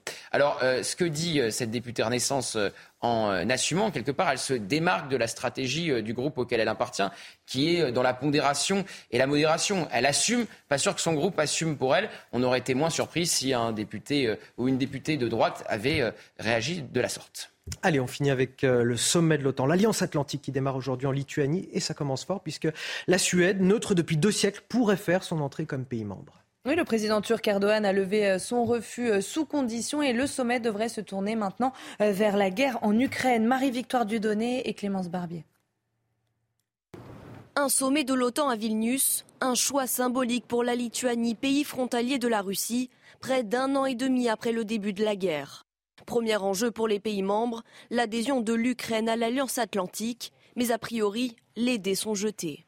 Joe Biden, euh, dimanche, a euh, évoqué le fait qu'il n'était pas opportun que l'Ukraine entre dans l'OTAN tant que la guerre durait. Donc c'est un peu clos le match. Reste à donner à l'Ukraine les moyens de sortir de la guerre. Pour le président lituanien, c'est là tout l'enjeu des négociations entre alliés. Nous savons tous que seule sa victoire ramènera la sécurité et la stabilité en Europe. Les Alliés doivent se mettre d'accord sur la poursuite du soutien militaire à l'Ukraine jusqu'à la libération complète de ses territoires. L'Ukraine espère ainsi recevoir de nouvelles promesses de livraison d'armes. Le pays a déjà obtenu de Washington la promesse de bombes à sous-munitions, des armes controversées, souvent interdites pour leurs nombreuses victimes collatérales. L'adhésion de la Suède à l'OTAN, elle, reste à l'ordre du jour. Mais pour qu'elle soit ratifiée, tous les membres de l'Alliance doivent donner leur accord. Alors que Recep Tayyip Erdogan n'était pas favorable à cette candidature, le président turc a finalement accepté de lever son veto après plus d'un an de blocage. Allez, on finit sur euh, un petit peu de douceur avec une image qui euh, plaît beaucoup autour de moi sur ce plateau depuis le début de l'émission. Deux diables de Tasmanie, malgré leur nom, c'est très mignon, ont été accueillis au Jardin des Plantes à Paris. C'est une première, il a fallu être patient puisque le zoo a dû attendre dix ans pour enfin obtenir le, le feu vert de l'Australie. Oui, le Jardin des Plantes a été euh, sélectionné par le programme européen de sauvegarde de l'espèce. Alors regardez ces images, je vous présente Rory et Mordo. Ils ont tous les deux un an et après quelques jours d'acclimatation, ces animaux classés en danger ont enfin été présentés au public hier. Voilà pour cette image qu'on voulait vous montrer ce matin. Vous restez avec nous sur CNews. Dans un instant, Thibault de Montbrial, président du Centre de réflexion sécurité intérieure, et l'invité de Laurence Ferrari. Ils sont déjà en place sur le plateau. Dans un instant, Laurence Ferrari reçoit Thibault de Montbrial, président du Centre de réflexion sur la sécurité intérieure. Mais tout d'abord, le rappel de l'actualité signé Chana Lousteau. Plus de deux jours après sa disparition, Émile est toujours introuvable. Les recherches reprennent ce matin dans le département des Alpes de Haute-Provence, mais cette fois, les enquêteurs vont adopter une nouvelle stratégie. Les secours vont arrêter les battus pour laisser place à des recherches plus ciblées et plus sélectives. À cette heure-ci, rien n'explique la disparition du petit garçon de deux ans et demi. Nouvelle saisie de mortiers d'artifice à Roubaix, dans le département du Nord. La police et les douaniers ont saisi plus de 2000 engins. Gérald Darmanin l'a annoncé euh, hier sur Twitter. Près de 6 kilos de cannabis ainsi que des armes ont également été récupérées. Et puis ce chiffre, plus de, plus de 60 000 personnes sont mortes à cause de la chaleur l'été dernier en Europe. C'est ce que révèle une étude menée par des scientifiques qui appellent à redoubler d'efforts pour faire face aux canicules à venir. Sinon, le continent fera face à plus de 94 000 décès excédentaires en moyenne chaque année à l'horizon 2040. 8h15, l'interview de Laurence Ferrari. Vous êtes avec Thibault de Montbrial, président du Centre de réflexion sur la sécurité intérieure. Bonjour Thibault de Montbrial. Bienvenue dans la matinale de, CNews. Euh, la tension monte à quelques jours du 14 juillet, on vient de le voir. Nombre communes, de communes annulent les feux d'artifice, les festivités pourtant pour notre fête nationale par peur d'un regain des violences après la semaine d'émeutes que nous avons vécue. Les saisies de mortiers d'artifice sont vertigineuses. On en a eu encore un exemple à Roubaix. On peut redouter à nouveau une explosion de violence à l'occasion du 14 juillet. On peut le redouter, euh, le, pire n'est jamais sûr, mais on a quand même été assez surpris par la façon dont, après euh, une montée en puissance très intense pendant 4 ou 5 jours, euh, les, les, émeutes de, en, en, quasiment 48 heures se sont arrêtées presque partout. Il euh, n'y a, pas d'explication complètement rationnelle. Bien sûr, il y a eu une, une réponse policière qui a, qui, a, qui a, été efficace. Bien sûr, les caïds dans les quartiers avaient intérêt à une forme de retour au calme pour que le business reprenne et que la police s'en aille. Euh, mais pour autant, euh, les, les, les, problèmes, la haine, les tensions, la haine anti-police, la haine anti-France n'ont évidemment pas disparu. Et le, les interrogations euh, sont nombreuses. Évidemment, euh, il va y avoir un dispositif que le ministère de l'Intérieur va annoncer dans les, dans les prochaines Sans heures. Sans doute très important. Hein, Sans doute très important. 45 000 forces de l'ordre déployées. Et, et, si on fait un pas de côté, c'est quand même sidérant qu'en 2023, on soit obligé de mobiliser 20% de nos forces de sécurité intérieure rien que pour fêter notre fête nationale. C'est ça qui me frappe beaucoup. J'espère que ça va bien se passer. J'en suis pas complètement sûr, mais euh, on verra. De toute façon, nos, forces de sécurité s'adapteront. Mais le simple fait qu'on se pose cette question et que cette tension soit ressentie partout, euh, dans, les, aussi bien dans les municipalités qu'à l'échelon gouvernemental, montre que la France va vraiment mal. Euh, on parle d'un dispositif qui tournera autour de 45 000 personnes déployées, policiers et gendarmes sur le terrain. Combien de temps on peut tenir sur la durée? Euh, parce que là, on parle de 20% des effectifs euh, au total. Euh, c'est extrêmement intense pour les forces de l'ordre. Alors, si on est sur des montées ponctuelles en puissance, comme ça va être le cas pendant deux ou trois jours, il n'y a pas de problème particulier. la question qui s'était posée au moment des émeutes, c'est combien de temps est-ce que les forces de sécurité intérieure allaient pouvoir tenir à 40-45 000 fonctionnaires tous les soirs sur le terrain avec l'usure, la fatigue humaine, l'usure du matériel et euh, la question des, des, stocks, notamment de, de munitions intermédiaires, puisque certaines unités euh, ont, ont, tiré leur dotation annuelle en 3 ou 4 jours. Donc, en 3 jours, ils ont tiré leur stock annuel de munitions intermédiaires Oui, absolument. Donc, ils ont été ravitaillés. Mhm. Mais euh, le, le, sujet, si jamais il y avait euh, une séquence qui devait durer, par exemple, 21 jours, puisque c'était la durée de la séquence de 2005, avec une ampleur bien, bien, bien supérieure puisque aujourd'hui tout le territoire national a été impacté. Là, là sur une durée de deux ou trois semaines, il y aura une, une, question fondamentale de capacité à tenir. Heureusement, elle ne s'est pas posée mhm. et euh, j'espère qu'elle ne va pas se poser autour, de la, autour du 14 juillet. Ce que vous nous dites, euh, en gros, Thibault de Montbrial, c'est que les mêmes causes produisent les mêmes effets et qu'on n'a absolument rien résolu par rapport, évidemment, il y a 15 jours? Euh, vous aviez dit sur ce plateau, les, après les bâtiments publics, ils s'en prendront aux biens privés, aux pavillons. Ça s'est produit à La les roses La famille du maire Vincent Jeanbrun euh, a été victime d'une tentative d'assassinat. Euh, vous pensez qu'on va vers euh, cette tendance-là? Alors, il faut dissocier deux choses. Ce qui est arrivé à la famille de, Vincent Jeanbrun, c'est une tentative d'assassinat manifestement ciblée par des gens qui sont arrivés dans, une voiture bélier avec de l'essence, avec un accélérateur, avec des mortiers d'artifice qu'ils ont tirés sur la femme et les enfants qui s'enfuyaient. C'est une horreur absolue et c'est une attaque ciblée contre le maire, euh, ce qui pose la question de la vulnérabilité de, de, nos élus au-delà de nos forces de sécurité intérieure. Par contre, plus généralement, ce qui a commencé à se passer sur les deux ou trois premiers jours, c'est que euh, à, certains endroits, moi j'ai eu des témoignages directs de maires dans des petites communes, notamment d'Île-de-France, mais assez éloignées de Paris, où les forces de police qui étaient responsables de la commune étaient fixées parce qu'elles étaient elles-mêmes attaquées dans leur commissariat ou, ou dans la ville où elles étaient euh, euh, basées. Et les petites villes autour ont appelé au secours et personne ne pouvait venir, pas du tout parce qu'il n'y avait pas de policiers, mais parce que les policiers étaient, étaient débordés. Et, et, heureusement, pendant ces deux premières nuits, les émeutiers qui ont traversé ces petites villes se sont contentés, je mets des guillemets, mais quand même, de s'en prendre aux bâtiments publics Mais je ne sais pas si c'est parce qu'ils n'ont pas compris ou si c'est parce que c'était pas le, ce qu'ils avaient à l'esprit sur le champ. Mais forcément, si on avait une séquence qui durait plusieurs jours avec des forces de l'ordre débordées, il est inéluctable que les émeutiers finiraient, après avoir pillé les commerces, euh, par rentrer chez les particuliers. Ça s'est vu partout dans le monde lors, lors de, de, de, grandes dégradations de, sécurité intérieure. Il n'y a pas de raison que ça n'arrive pas en France. Attention, pour le moment, on n'y est, pas. On n'y est pas. encore une fois, je le dis, hein, le ministère de l'Intérieur a très bien réagi. Il a mis très vite un dispositif conséquent en mettant sur le terrain euh, le RAID, le GIGN, des blindés de la gendarmerie. Le RAID et le GIGN, c'est pas forcément, ce n'est pas leur mission première, mais il y a eu un caractère dissuasif qui fait que tout ça a concouru au rappel au calme. Mais dans l'absolu, on est passé très près de la catastrophe. Les fractures françaises ne sont évidemment pas réglées. Quand j'entends le président de la République lundi dernier dire qui pouvait s'attendre à ça, ben, pas qui pouvait prévoir l'ampleur de ces émeutes Pourtant, je lui avais envoyé mes livres. je, lui avais, avais, envoyé mes livres. Mais, mais je suis, blague à part, je suis loin d'être le seul. Tous les spécialistes, tous les professionnels, les policiers, les gendarmes, tout le monde savait que nous dansions sur un volcan et nous dansons toujours sur un volcan qui n'est toujours évidemment pas éteint. Un petit mot de la facture 650 millions d'euros, selon le bilan adressé aujourd'hui par les assureurs.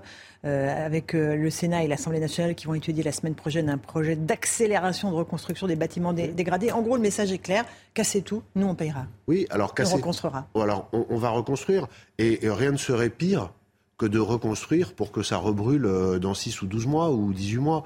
Euh, par ailleurs, il va y avoir des factures. Il y a des conséquences économiques indirectes. Par exemple, en Ile-de-France, où il y a beaucoup de moyens de transport collectifs qui ont, qui ont brûlé, euh, bah, il y a une offre de services qui est amoindrie. Il y a un coût considérable pour la région. Les assurances, prenez les assurances. À l'arrivée, qui paiera les assurances? C'est la hausse des primes. Ce sont les, particuliers, les entreprises. Donc, de toute façon, le coût pour l'économie, il, est d'ores et déjà considérable et il s'ajoute à, tous les quoi qu'il en coûte nous ont, euh, qui nous ont précédés. Et mm. je, pense que l'état, l'état économique de la France, euh, qui est, qui est, déjà difficile, va encore se, se trouver plombé euh, par cette Concernant les pillages, vous avez dit, euh, les émeutiers savaient très bien que les forces de l'ordre n'iraient pas au contact sur les pillages. C'est une directive qui a été donnée ou écrite ou juste c'était une philosophie générale? Ce qu'il faut bien comprendre, c'est que les émeutes commencent dans, à cause d'une émotion qui déborde toutes les rationalités.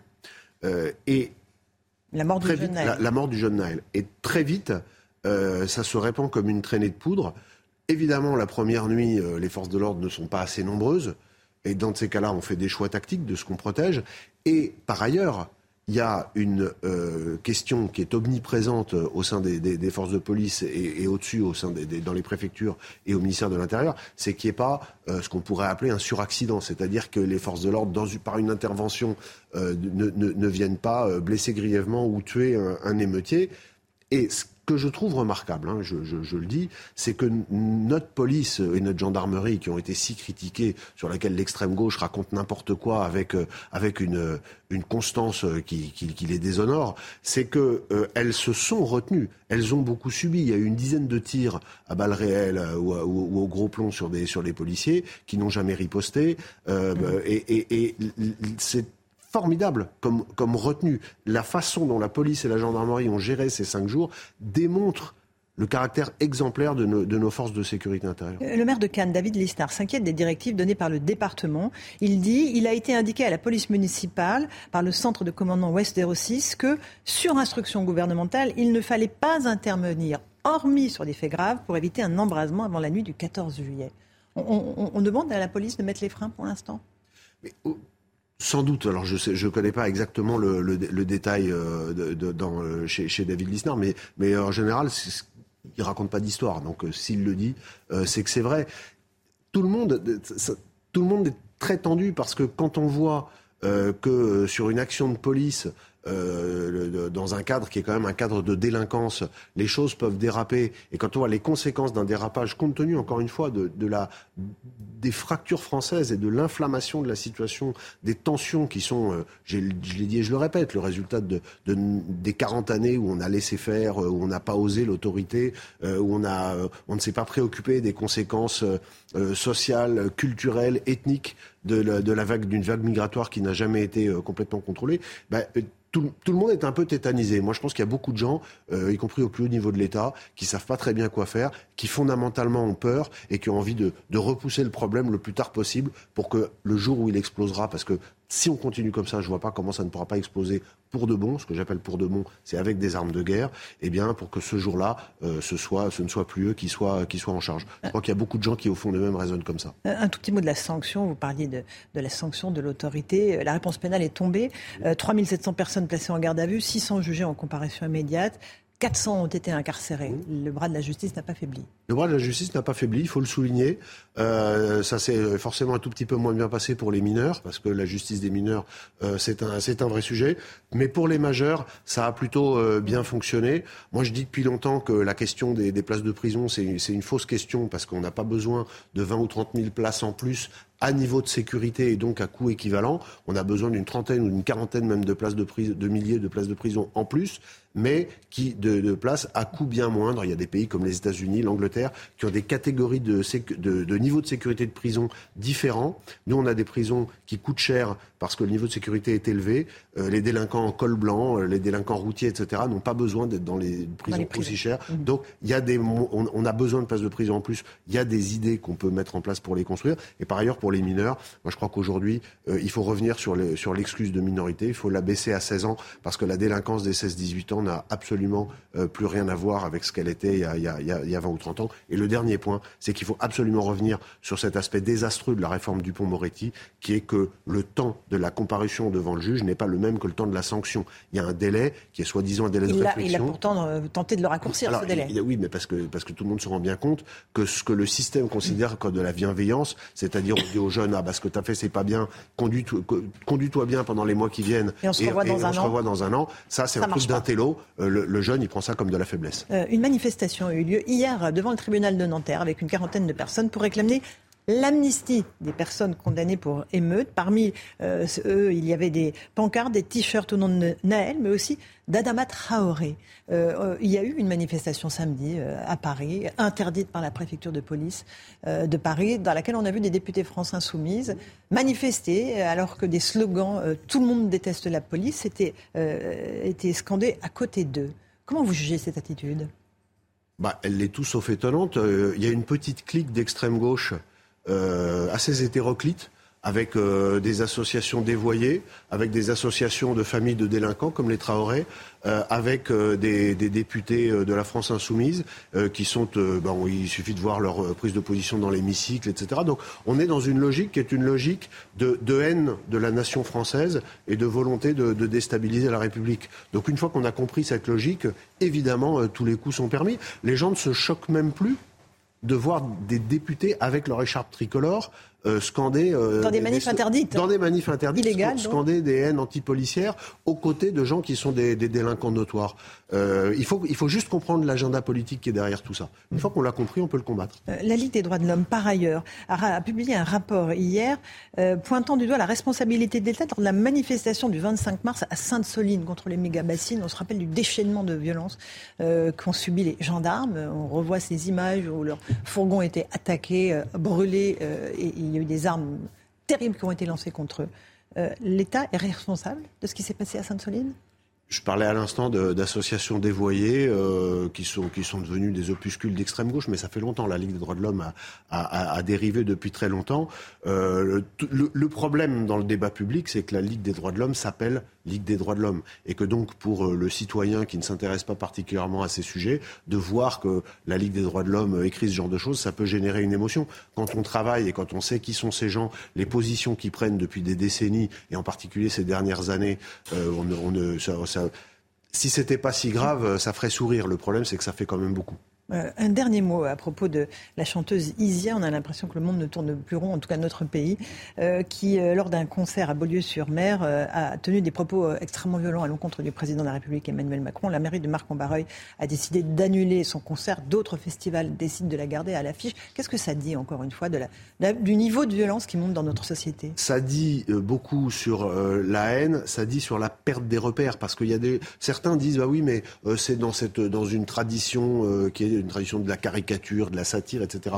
Mais pas du tout. On a complètement dépassé ça. Quand on voit, mais d'ailleurs, je parlais à l'instant des, des, députés de la France insoumise qui, lors de manifestations, euh, piétinaient des effigies de tels ministres, euh, regardaient sans rien dire, des, une effigie du président de la République pendue. Tout ça est littéralement insupportable. Ça n'est pas un jeu. On connaît la montée démarche vers, vers la violence physique. C'est d'abord les mots, ensuite les symboles, euh, ensuite les agressions contre les biens et ensuite les agressions contre les personnes. Et ce qui s'est passé, on parlait de l'agression contre la famille de Vincent Jeanbrun, la et Rose, ce qui, et, et d'autres élus qui ont été agressés heureusement moins gravement pendant la séquence. Il y a plus de 150 députés qui ont vu leur permanence attaquée et parfois même leur domicile lors de la séquence de la, de la réforme de, des mécontentements sur la réforme des retraites. Il faut bien voir que nous allons tout droit vers un drame contre un élu de la République et hélas, des manifestations comme celle de, cette chanteuse, totalement irresponsables, font partie de euh, cette ambiance, de ce paysage qui se charge de violence,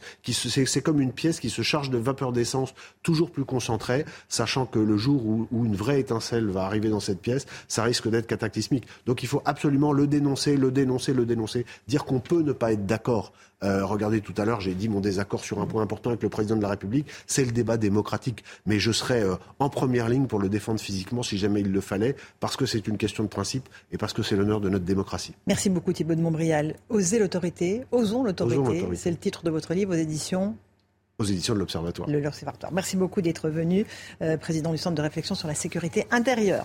À vous, Anthony Favali, pour la suite de la matinale. Merci à vous, Laurence. Merci également à, à votre invité. La matinale se poursuit sur CNews. Journal de 8h30. À l'approche du 14 juillet, certains d'entre vous ont peut-être prévu euh, d'aller admirer le traditionnel feu d'artifice. Vérifiez tout de même le programme de votre commune, puisque après les émeutes euh, qu'on a pu euh, rencontrer dans le pays, certaines villes durement touchées ont décidé de renoncer aux festivités, Chana. Oui, c'est le cas notamment à Neuilly-sur-Marne, en Seine-Saint-Denis. Les animations en journée seront maintenues, mais le feu d'artifice, lui, sera bien annulé. Reportage de Mathieu Deves, Corentin Brio et Charles Baget. Une journée qui sera moins festive que prévu. À Neuilly-sur-Marne, le maire a décidé d'annuler le feu d'artifice du 14 juillet après les émeutes qui ont touché la commune il y a quelques jours. On a subi de lourds dégâts. On a perdu les sept véhicules de la police municipale qui ont été incendiés dès le premier soir des émeutes. On a les locaux de la police municipale qui ont été euh, endommagés. Le personnel de la police municipale a été atteint. C'est absolument intolérable. Et moi, j'en veux beaucoup à cet État qui nous, qui nous met dans cette situation de devoir renoncer. Pour les habitants, malgré la déception, cela est une décision raisonnable. Le 14 juillet me fait peur. C'est les grandes réunions. Les grandes réunions, il y en a toujours avec la boisson, ils cherchent euh, la bagarre, hein, il n'y a pas à dire. C'est encore tôt pour euh, justement faire ce genre d'événement. Dans la commune de l'Aille-les-Roses, où le domicile du maire a été attaqué, on a décidé de maintenir les festivités, ce qui ne ravit pas tous les habitants de la ville. C'est plus comme avant, cette, euh, euh, cette jeunesse, euh, tout est différent. Non, tout a changé. Moi, je suis dépassée. Ça peut être une occasion rêvée pour les, pour les émeutiers. Donc, il faut vraiment faire attention. Les mortiers d'artifice sont interdits à la vente et au transport pour les particuliers jusqu'au 15 juillet sur tout le territoire. Les recherches reprennent ce matin dans les Alpes de Haute-Provence. Le jeune Émile, deux ans et demi, reste toujours introuvable plus de deux jours après sa disparition. Mais cette fois, les enquêteurs vont adopter une nouvelle stratégie. Oui, les secours vont arrêter euh, les battus pour laisser place à des recherches plus ciblées et plus euh, sélectives. À cette heure-ci, rien n'explique la disparition euh, du petit garçon, malgré plus de 500 appels reçus par les forces de l'ordre et de nombreux témoignages. Toutes les informations de Clémence Barbier. Un changement de stratégie radical. Désormais, plus aucun bénévole n'est autorisé à rechercher le petit Émile au sein du hameau des Alpes de Haute-Provence. Seules les forces de l'ordre et les pompiers y sont habilités. Le garçon de deux ans est toujours introuvable. Nous allons adapter le dispositif pour qu'il soit plus ciblé et plus sélectif. Concrètement, on arrête les battus, on déploie des moyens spécialisés à la recherche de traces et d'indices tu t'arrêtes au niveau du hameau des Béliers. Ça marche? À partir d'aujourd'hui, le site est donc fermé à toute personne étrangère au bourg, car la présence de centaines de bénévoles arpentant ce terrain escarpé et boisé pour retrouver la trace d'Émile complique le travail des enquêteurs et des équipes cynophiles. On est à un tournant. Là, on va vraiment se recentrer zone par zone en comptant euh, sur euh, l'expertise euh, des gendarmes, des sapeurs-pompiers qui continuent et euh, là, on fait un travail différemment. Parce que là, on a affaire à un petit enfant de deux ans et demi qui ne raisonne pas et qui n'a pas la logique d'un adulte. Du côté de l'enquête, les investigations se poursuivent notamment sur la base des témoignages. La téléphonie va être elle aussi exploitée. La controversée Ligue des droits de l'homme publie son rapport sur les événements de Sainte-Soline. On le rappelle, cette association est dans le viseur du gouvernement. Oui, son rapport de 150 pages détaille quasi euh, minute par minute le déroulé des faits tels qu'ils ont été observés par les membres de l'association. Résultat, selon eux, la police a fait un usage euh, disproportionné de la force pendant cette manifestation. Le détail avec Vincent Fandège. Dans ce rapport sur les événements de Sainte-Soline, rendu public hier, la Ligue des droits de l'homme estime que les forces de l'ordre auraient eu recours à un usage disproportionné de la force. L'État manque à son obligation première, qui est de garantir l'exercice du droit de manifester dans des conditions de sécurité. Le rôle d'une police républicaine, on ne le répétera jamais assez, est de protéger les citoyens et non de les violenter. Ce n'est pas la première fois que les critiques fusent entre la Ligue des droits de l'homme et le gouvernement. En avril dernier, la Première ministre pointait du doigt l'organisation face aux sénateurs. J'ai beaucoup de respect pour ce que la LDH a incarné. Je ne comprends plus certaines de ses prises de position. Cette incompréhension n'est pas nouvelle. Elle s'est fait, jour dans ses ambiguïtés face à l'islamisme radical et elle s'est confortée depuis quelques mois. Elisabeth Borne fait ici référence à l'appel de la Ligue des droits de l'homme à participer à la très controversée marche contre l'islamophobie en 2019. Est également reproché à l'organisation ses critiques et son implication dans l'opération Wambushu initiée par Gérald Darmanin à Mayotte en avril dernier. Le ministre de l'Intérieur qui a par ailleurs déclaré qu'il souhaitait se pencher sur les subventions de l'État accordées à la Ligue des droits de l'homme. Dans votre matinale, on vous parle aussi de ce qui vous concerne au quotidien. Après des mois d'inflation, il semblerait que les prix alimentaires reculent enfin.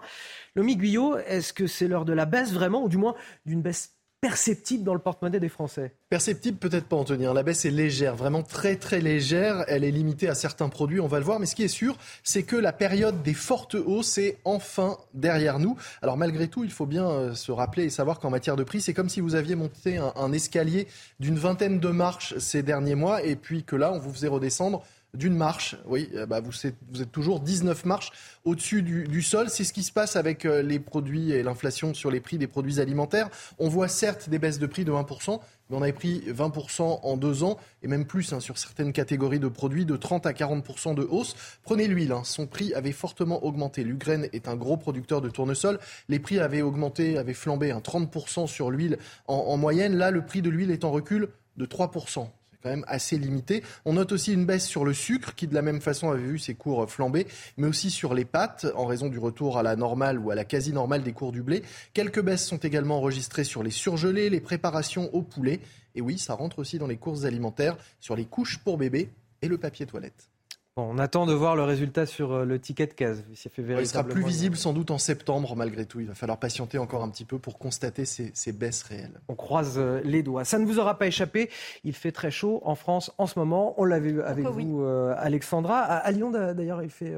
On attend localement jusqu'à 38 degrés aujourd'hui euh, sur le Lyonnais. Ce sont donc des températures caniculaires. D'ailleurs, le département du Rhône a été placé euh, en vigilance orange par Météo France, signe que les fortes chaleurs et cette canicule se maintiennent donc aujourd'hui. Et Chana, les températures ont été déjà très fortes hier. Oui, il a fait 34 euh, degrés. Alexandra vient de nous le dire. Il va faire encore plus chaud aujourd'hui. On rejoint notre correspondant à Lyon, Olivier Madinier. Olivier, dites-nous comment les Lyonnais s'adaptent face à ces fortes chaleurs.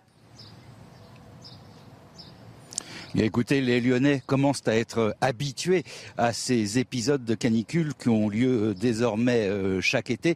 Mais c'est vrai que beaucoup d'entre eux ont du, du, mal euh, hier soir à trouver le sommeil. Il a fallu attendre plus de 23 heures pour que les températures baissent en dessous de 30 degrés. Et à l'heure où nous parlons, il fait déjà 28 degrés. Nous sommes sur les berges du Rhône, un lieu très fréquenté en cette période par les sportifs, les joggeurs qui font leur sport avant de partir au travail. Et vous voyez derrière moi, il y a quasiment personne, personne euh, ce matin, tellement euh, la chaleur, la chaleur est étouffante. Alors beaucoup d'entreprises, euh, notamment dans le travaux publics, sont, se sont adaptées, ont adapté leurs horaires de travail. C'est le cas aussi des agents de la métropole qui travailleront uniquement jusqu'en début d'après-midi. Alors la chaleur va durer toute la journée, mais elle devrait redescendre assez vite puisque de très violents orages sont attendus en fin d'après-midi. Merci à vous, euh, Olivier Madignan, en direct euh, de Lyon. Euh, La chaleur qui va frapper aussi la, capitale et le chantier de Notre-Dame aujourd'hui. D'ailleurs, le ministre des Transports est sur place. Clément Beaune assiste à la livraison des charpentes de la cathédrale ce matin. Oui, elles sont actuellement livrées par voie fluviale depuis Ivry-sur-Seine et on rejoint tout de suite Michel Chevalet sur place. Bonjour Michel, cette livraison est une étape importante hein, dans la reconstruction de Notre-Dame. Vous avez raison. Alors on attend, on attend l'arrivée de la barge, très grosse barge de 80 mètres, qui porte à l'intérieur trois éléments de, de, la charpente. Hein. voilà. Alors, si vous voyez préciser, vous voyez derrière moi, il y a Notre-Dame, il, y a la, il y a la grande grue. Oh là là. voilà. On laisse passer, on laisse passer les services de sécurité. C'est pour nous, évidemment. oui, passez vite, passez vite, passez vite. Voilà. C'est l'administration pénitentiaire. Donc, on attend l'arrivée de la barge avec des journalistes et le ministre à bord qui va s'amarrer là derrière moi. On est en bordure du, quai de Seine, du quai Montebello, et vous voyez que la grande grue qui est au-dessus est en attente pour pouvoir sortir ces trois fermes, comme on les appelle, pour aller les placer. Vous voyez, on devine, on devine là les morceaux de bois qui sont ceux de ce que, euh, de ce que l'on appelle le, le, tabouret, en quelque sorte, sur lequel on va élever la flèche. Donc, il s'agit bien de la charpente préparatif de la toiture au niveau de la flèche et pas ce qu'il y aura après sur Notre-Dame. Et donc c'est vrai, vous avez raison, c'est une étape de plus et ça avance et c'est symbolique de dire ça y est, on s'attaque, on s'est attaqué aux voûtes, on restaure et maintenant on s'attaque à la charpente on sent l'homme de télé, l'expérience de celui qui a l'habitude de faire face aux imprévus en direct. Merci à vous, euh, Michel Chevalet. Merci également à Charles Baget qui est avec vous euh, derrière la, caméra euh, ce matin. On est sur ce plateau et moi, ça me fait extrêmement plaisir avec Brigitte Millot qui va nous parler santé. Pourquoi ça me fait plaisir? Parce que je vous annonce tous les week-ends sans vous voir. Et là, je suis enfin face à vous et on va pouvoir se parler et se poser toutes les questions qu'il faut se poser concernant notre santé. Vous nous avez expliqué hier comment notre corps réagit aux températures élevées. Aujourd'hui, bah, vous allez nous donner euh, des conseils pour mieux nous prémunir contre cette chaleur. Oui, j'en profite pour rappeler que ce ne sont pas des conseils bien-être, forme, euh, tout ça. Ce sont des conseils santé. Ce sont des conseils de parce qu'il y a une vraie mise en danger de la vie hein, avec la canicule. Je rappelle euh, le, rapport qui est sorti hier de l'INSERM avec l'Institut de santé de Barcelone, qui a révélé que la canicule de 2022, donc dans quelques mois d'été, avait fait 61 000 morts en Europe et 4 800 en France. Donc ce sont des vrais conseils santé et pas seulement des conseils bien-être. Hein. Euh, on va rappeler que les principales, il faut absolument maintenir quelle que soit la température extérieure, il faut absolument maintenir notre température intérieure à 37, sinon les fonctions ne se produisent pas. elles ont vraiment besoin d'être à 37 pour que tout notre corps fonctionne. C'est ce qu'on a expliqué hier. Donc là, aujourd'hui, on va donner quelques conseils justement pour maintenir cette température corporelle à 37. Boire régulièrement, pourquoi? Parce qu'en fait, quand vous transpirez, c'est quand même notre moyen de nous défendre contre la chaleur. On transpire, on transpire, on perd de l'eau. Alors je dis à température ambiante parce que si vous buvez trop frais, on, a tendance à vouloir boire frais quand il fait chaud. En fait, c'est une mauvaise idée. Il faut boire à température ambiante parce que si vous buvez trop frais ou, à contrario, trop chaud, certains veulent le thé à l'amande comme euh, ça peut se passer dans certaines... Non, parce qu'en fait, notre organisme va tout faire pour maintenir la température. Il réagit en fait pour réguler la température. Et donc, qui dit travail dit produire de la chaleur. Donc, en fait, ça va remonter la température. Donc, on boit à température ambiante, ni trop chaud, ni trop froid. Après, manger léger. Évidemment, parce qu'en fait, quand on perd euh, de la transpiration, on perd pas que de l'eau on perd aussi des nutriments, des minéraux, des oligoéléments. Donc il faut bien compenser tout ça. Donc il faut, je sais qu'on n'a pas tellement envie de manger quand il fait très chaud, mais il faut se nourrir et principalement des légumes, des fruits, etc. C'est important et ça apportera de l'eau aussi. Après, se rafraîchir. Alors, il faut se rafraîchir en général, hein, euh, mais euh, il y a deux zones qui sont euh, stratégiques, on va dire. Ce sont les avant-bras. Donc, vous prenez un linge mouillé, vous le posez sur vos avant-bras. Ça va bien rafraîchir toute la circulation sanguine, parce que là, la peau est toute fine, fine, fine, et les vaisseaux sont très superficiels. Et aussi, autre zone stratégique, au niveau du cou, vous prenez une serviette mouillée et vous la mettez bien au niveau du cou en la faisant bien venir devant, parce que là, il y a les carotides, deux gros vaisseaux qui vont aussi comme ça permettre de mieux rafraîchir le corps, euh, maintenir son logement au frais. Donc euh, évidemment, ah, quand on peut, parce que ça c'est pas toujours facile. Ouais, c'est sûr que quand on est orienté au soleil, c'est compliqué, mais on va dire qu'on va fermer euh, les volets, les stores, baisser les stores, tout ça la journée quand il fait chaud, essayer d'ouvrir la nuit où c'est un peu plus frais que la journée. Euh, prenez un ventilateur aussi, mettez devant une, bouteille d'eau que vous aurez préalablement mise au congélateur, donc ça va ventiler comme ça. Voilà, ça va rafraîchir un petit peu. Climatisation de fortune. Ouais, il faut, tout, tenter. Non, mais c'est important, je vous assure.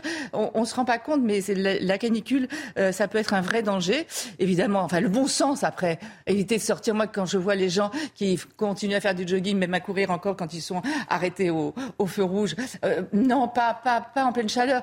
Plus on fait d'efforts, plus on développe de chaleur. Donc la chaleur ajoutée à la chaleur extérieure, notre organisme, il s'épuise. En fait, il faut comprendre, c'est que notre organisme s'épuise à lutter contre la chaleur. Enfin, en dernier, je ne sais plus ce que je vous ai mis. Euh, limiter, les efforts. Limiter les efforts. Ce que je disais. On y vient. Bon, bon ça, ça risque pas de tout va bien. Non, je crois que pour moi, c'est bon. Un dernier mot. non, non, pas un dernier. Euh...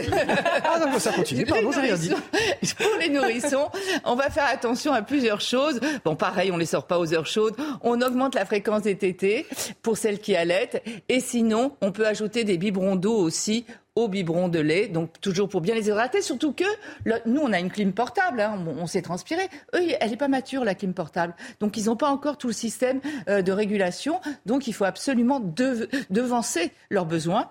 Euh, donc, on ne les laisse pas s'agiter. Je sais que d'habitude, on dit non, s'ils pleurent, laissez-les un peu pleurer. Non, là, vous ne les laissez pas pleurer. Sinon, ça fait monter la température corporelle. Donc, éventuellement, vous les prenez au bras. Leur prendre leur température auriculaire ou frontale euh, régulièrement. Surveiller tout changement de comportement. ça, c'est valable pour toutes les pathologies. Un nourrisson qui change de comportement, c'est qu'il y a quelque chose qui ne va pas. Et comme il ne peut pas parler, eh bien, il faut surveiller. Euh, et vérifier l'état des couches. Quand je dis l'état des couches, toutes les trois heures, c'est quand n'enlève pas la couche et on ne la jette pas, on la change. Non, on, regarde si la couche est sèche, c'est difficile à dire. Si la couche est sèche, euh, c'est qu'il n'est pas assez hydraté. Un bébé, la couche doit être mouillée euh, régulièrement. Donc toutes les trois heures, vous surveillez la couche. J'en profite évidemment, puisque ce sont les personnes âgées les plus sensibles à la, canicule. Un petit. D'abord, si vous tenez à vos anciens, euh, il faut vraiment, quand on tient aux anciens, on les soutient. Il faut vraiment aller les voir régulièrement, leur euh, vérifier qu'ils soient bien hydratés, et éventuellement faire ce qu'on appelle le test du pli cutané. On pince la peau comme ça. Et si elle ne revient pas tout de suite, ah, comme une peau de vieille, ouais. Si, elle ne revient pas tout de suite. Vous, tout va bien. Elle, je vais Vous êtes C'est qu'elle n'est pas assez hydratée. Et enfin, j'ai une minute encore? Euh, Non, non, non, non. On va, on va rendre vraiment un petit mot alors. Alors, un petit mot. Tous les ans, il y a des gens qui laissent un bébé, un animal, une personne dans une voiture, juste quelques chiffres et ça suffira, j'espère, à, vous faire comprendre qu'on ne laisse même pas une minute quelqu'un dans une voiture. Regardez, quand à l'extérieur il fait 21 degrés, 10 minutes en voiture, la température passe à 32. En 20 minutes, elle passe à 42. On va aller à l'extrême. Il fait 40, normalement, il fait 40 à Grenoble aujourd'hui. 40 mhm. à Grenoble, vous passez après, en 20 minutes, à 70 degrés dans la voiture. Donc personne ne résiste. Mhm. Donc il faut vraiment avoir conscience qu'on ne laisse personne euh, dans une voiture. La chronique santé de mon médecin préféré, mais non, tout, tout pardonné, euh, du médecin, le docteur Brigitte Millot. Merci Brigitte. Euh, merci à tous les journalistes sur ce plateau, Lomi Guyot, Alexandra Blanc, Gauthier Lebret. Brigitte Millot, bien sûr. Et Chana Lousteau, est-ce que j'ai passé le test ce matin? Très bien, validé. Bon, ça tombe bien parce que je reste trois semaines avec vous. Voilà, vous n'aviez pas le choix, valait mieux. Merci à vous, merci à tous euh, qui nous avez suivis euh, ce matin. On revient demain euh, dès 5h55 sur CNews. Restez avec nous dans un instant, l'heure des pros avec Elliot Deval.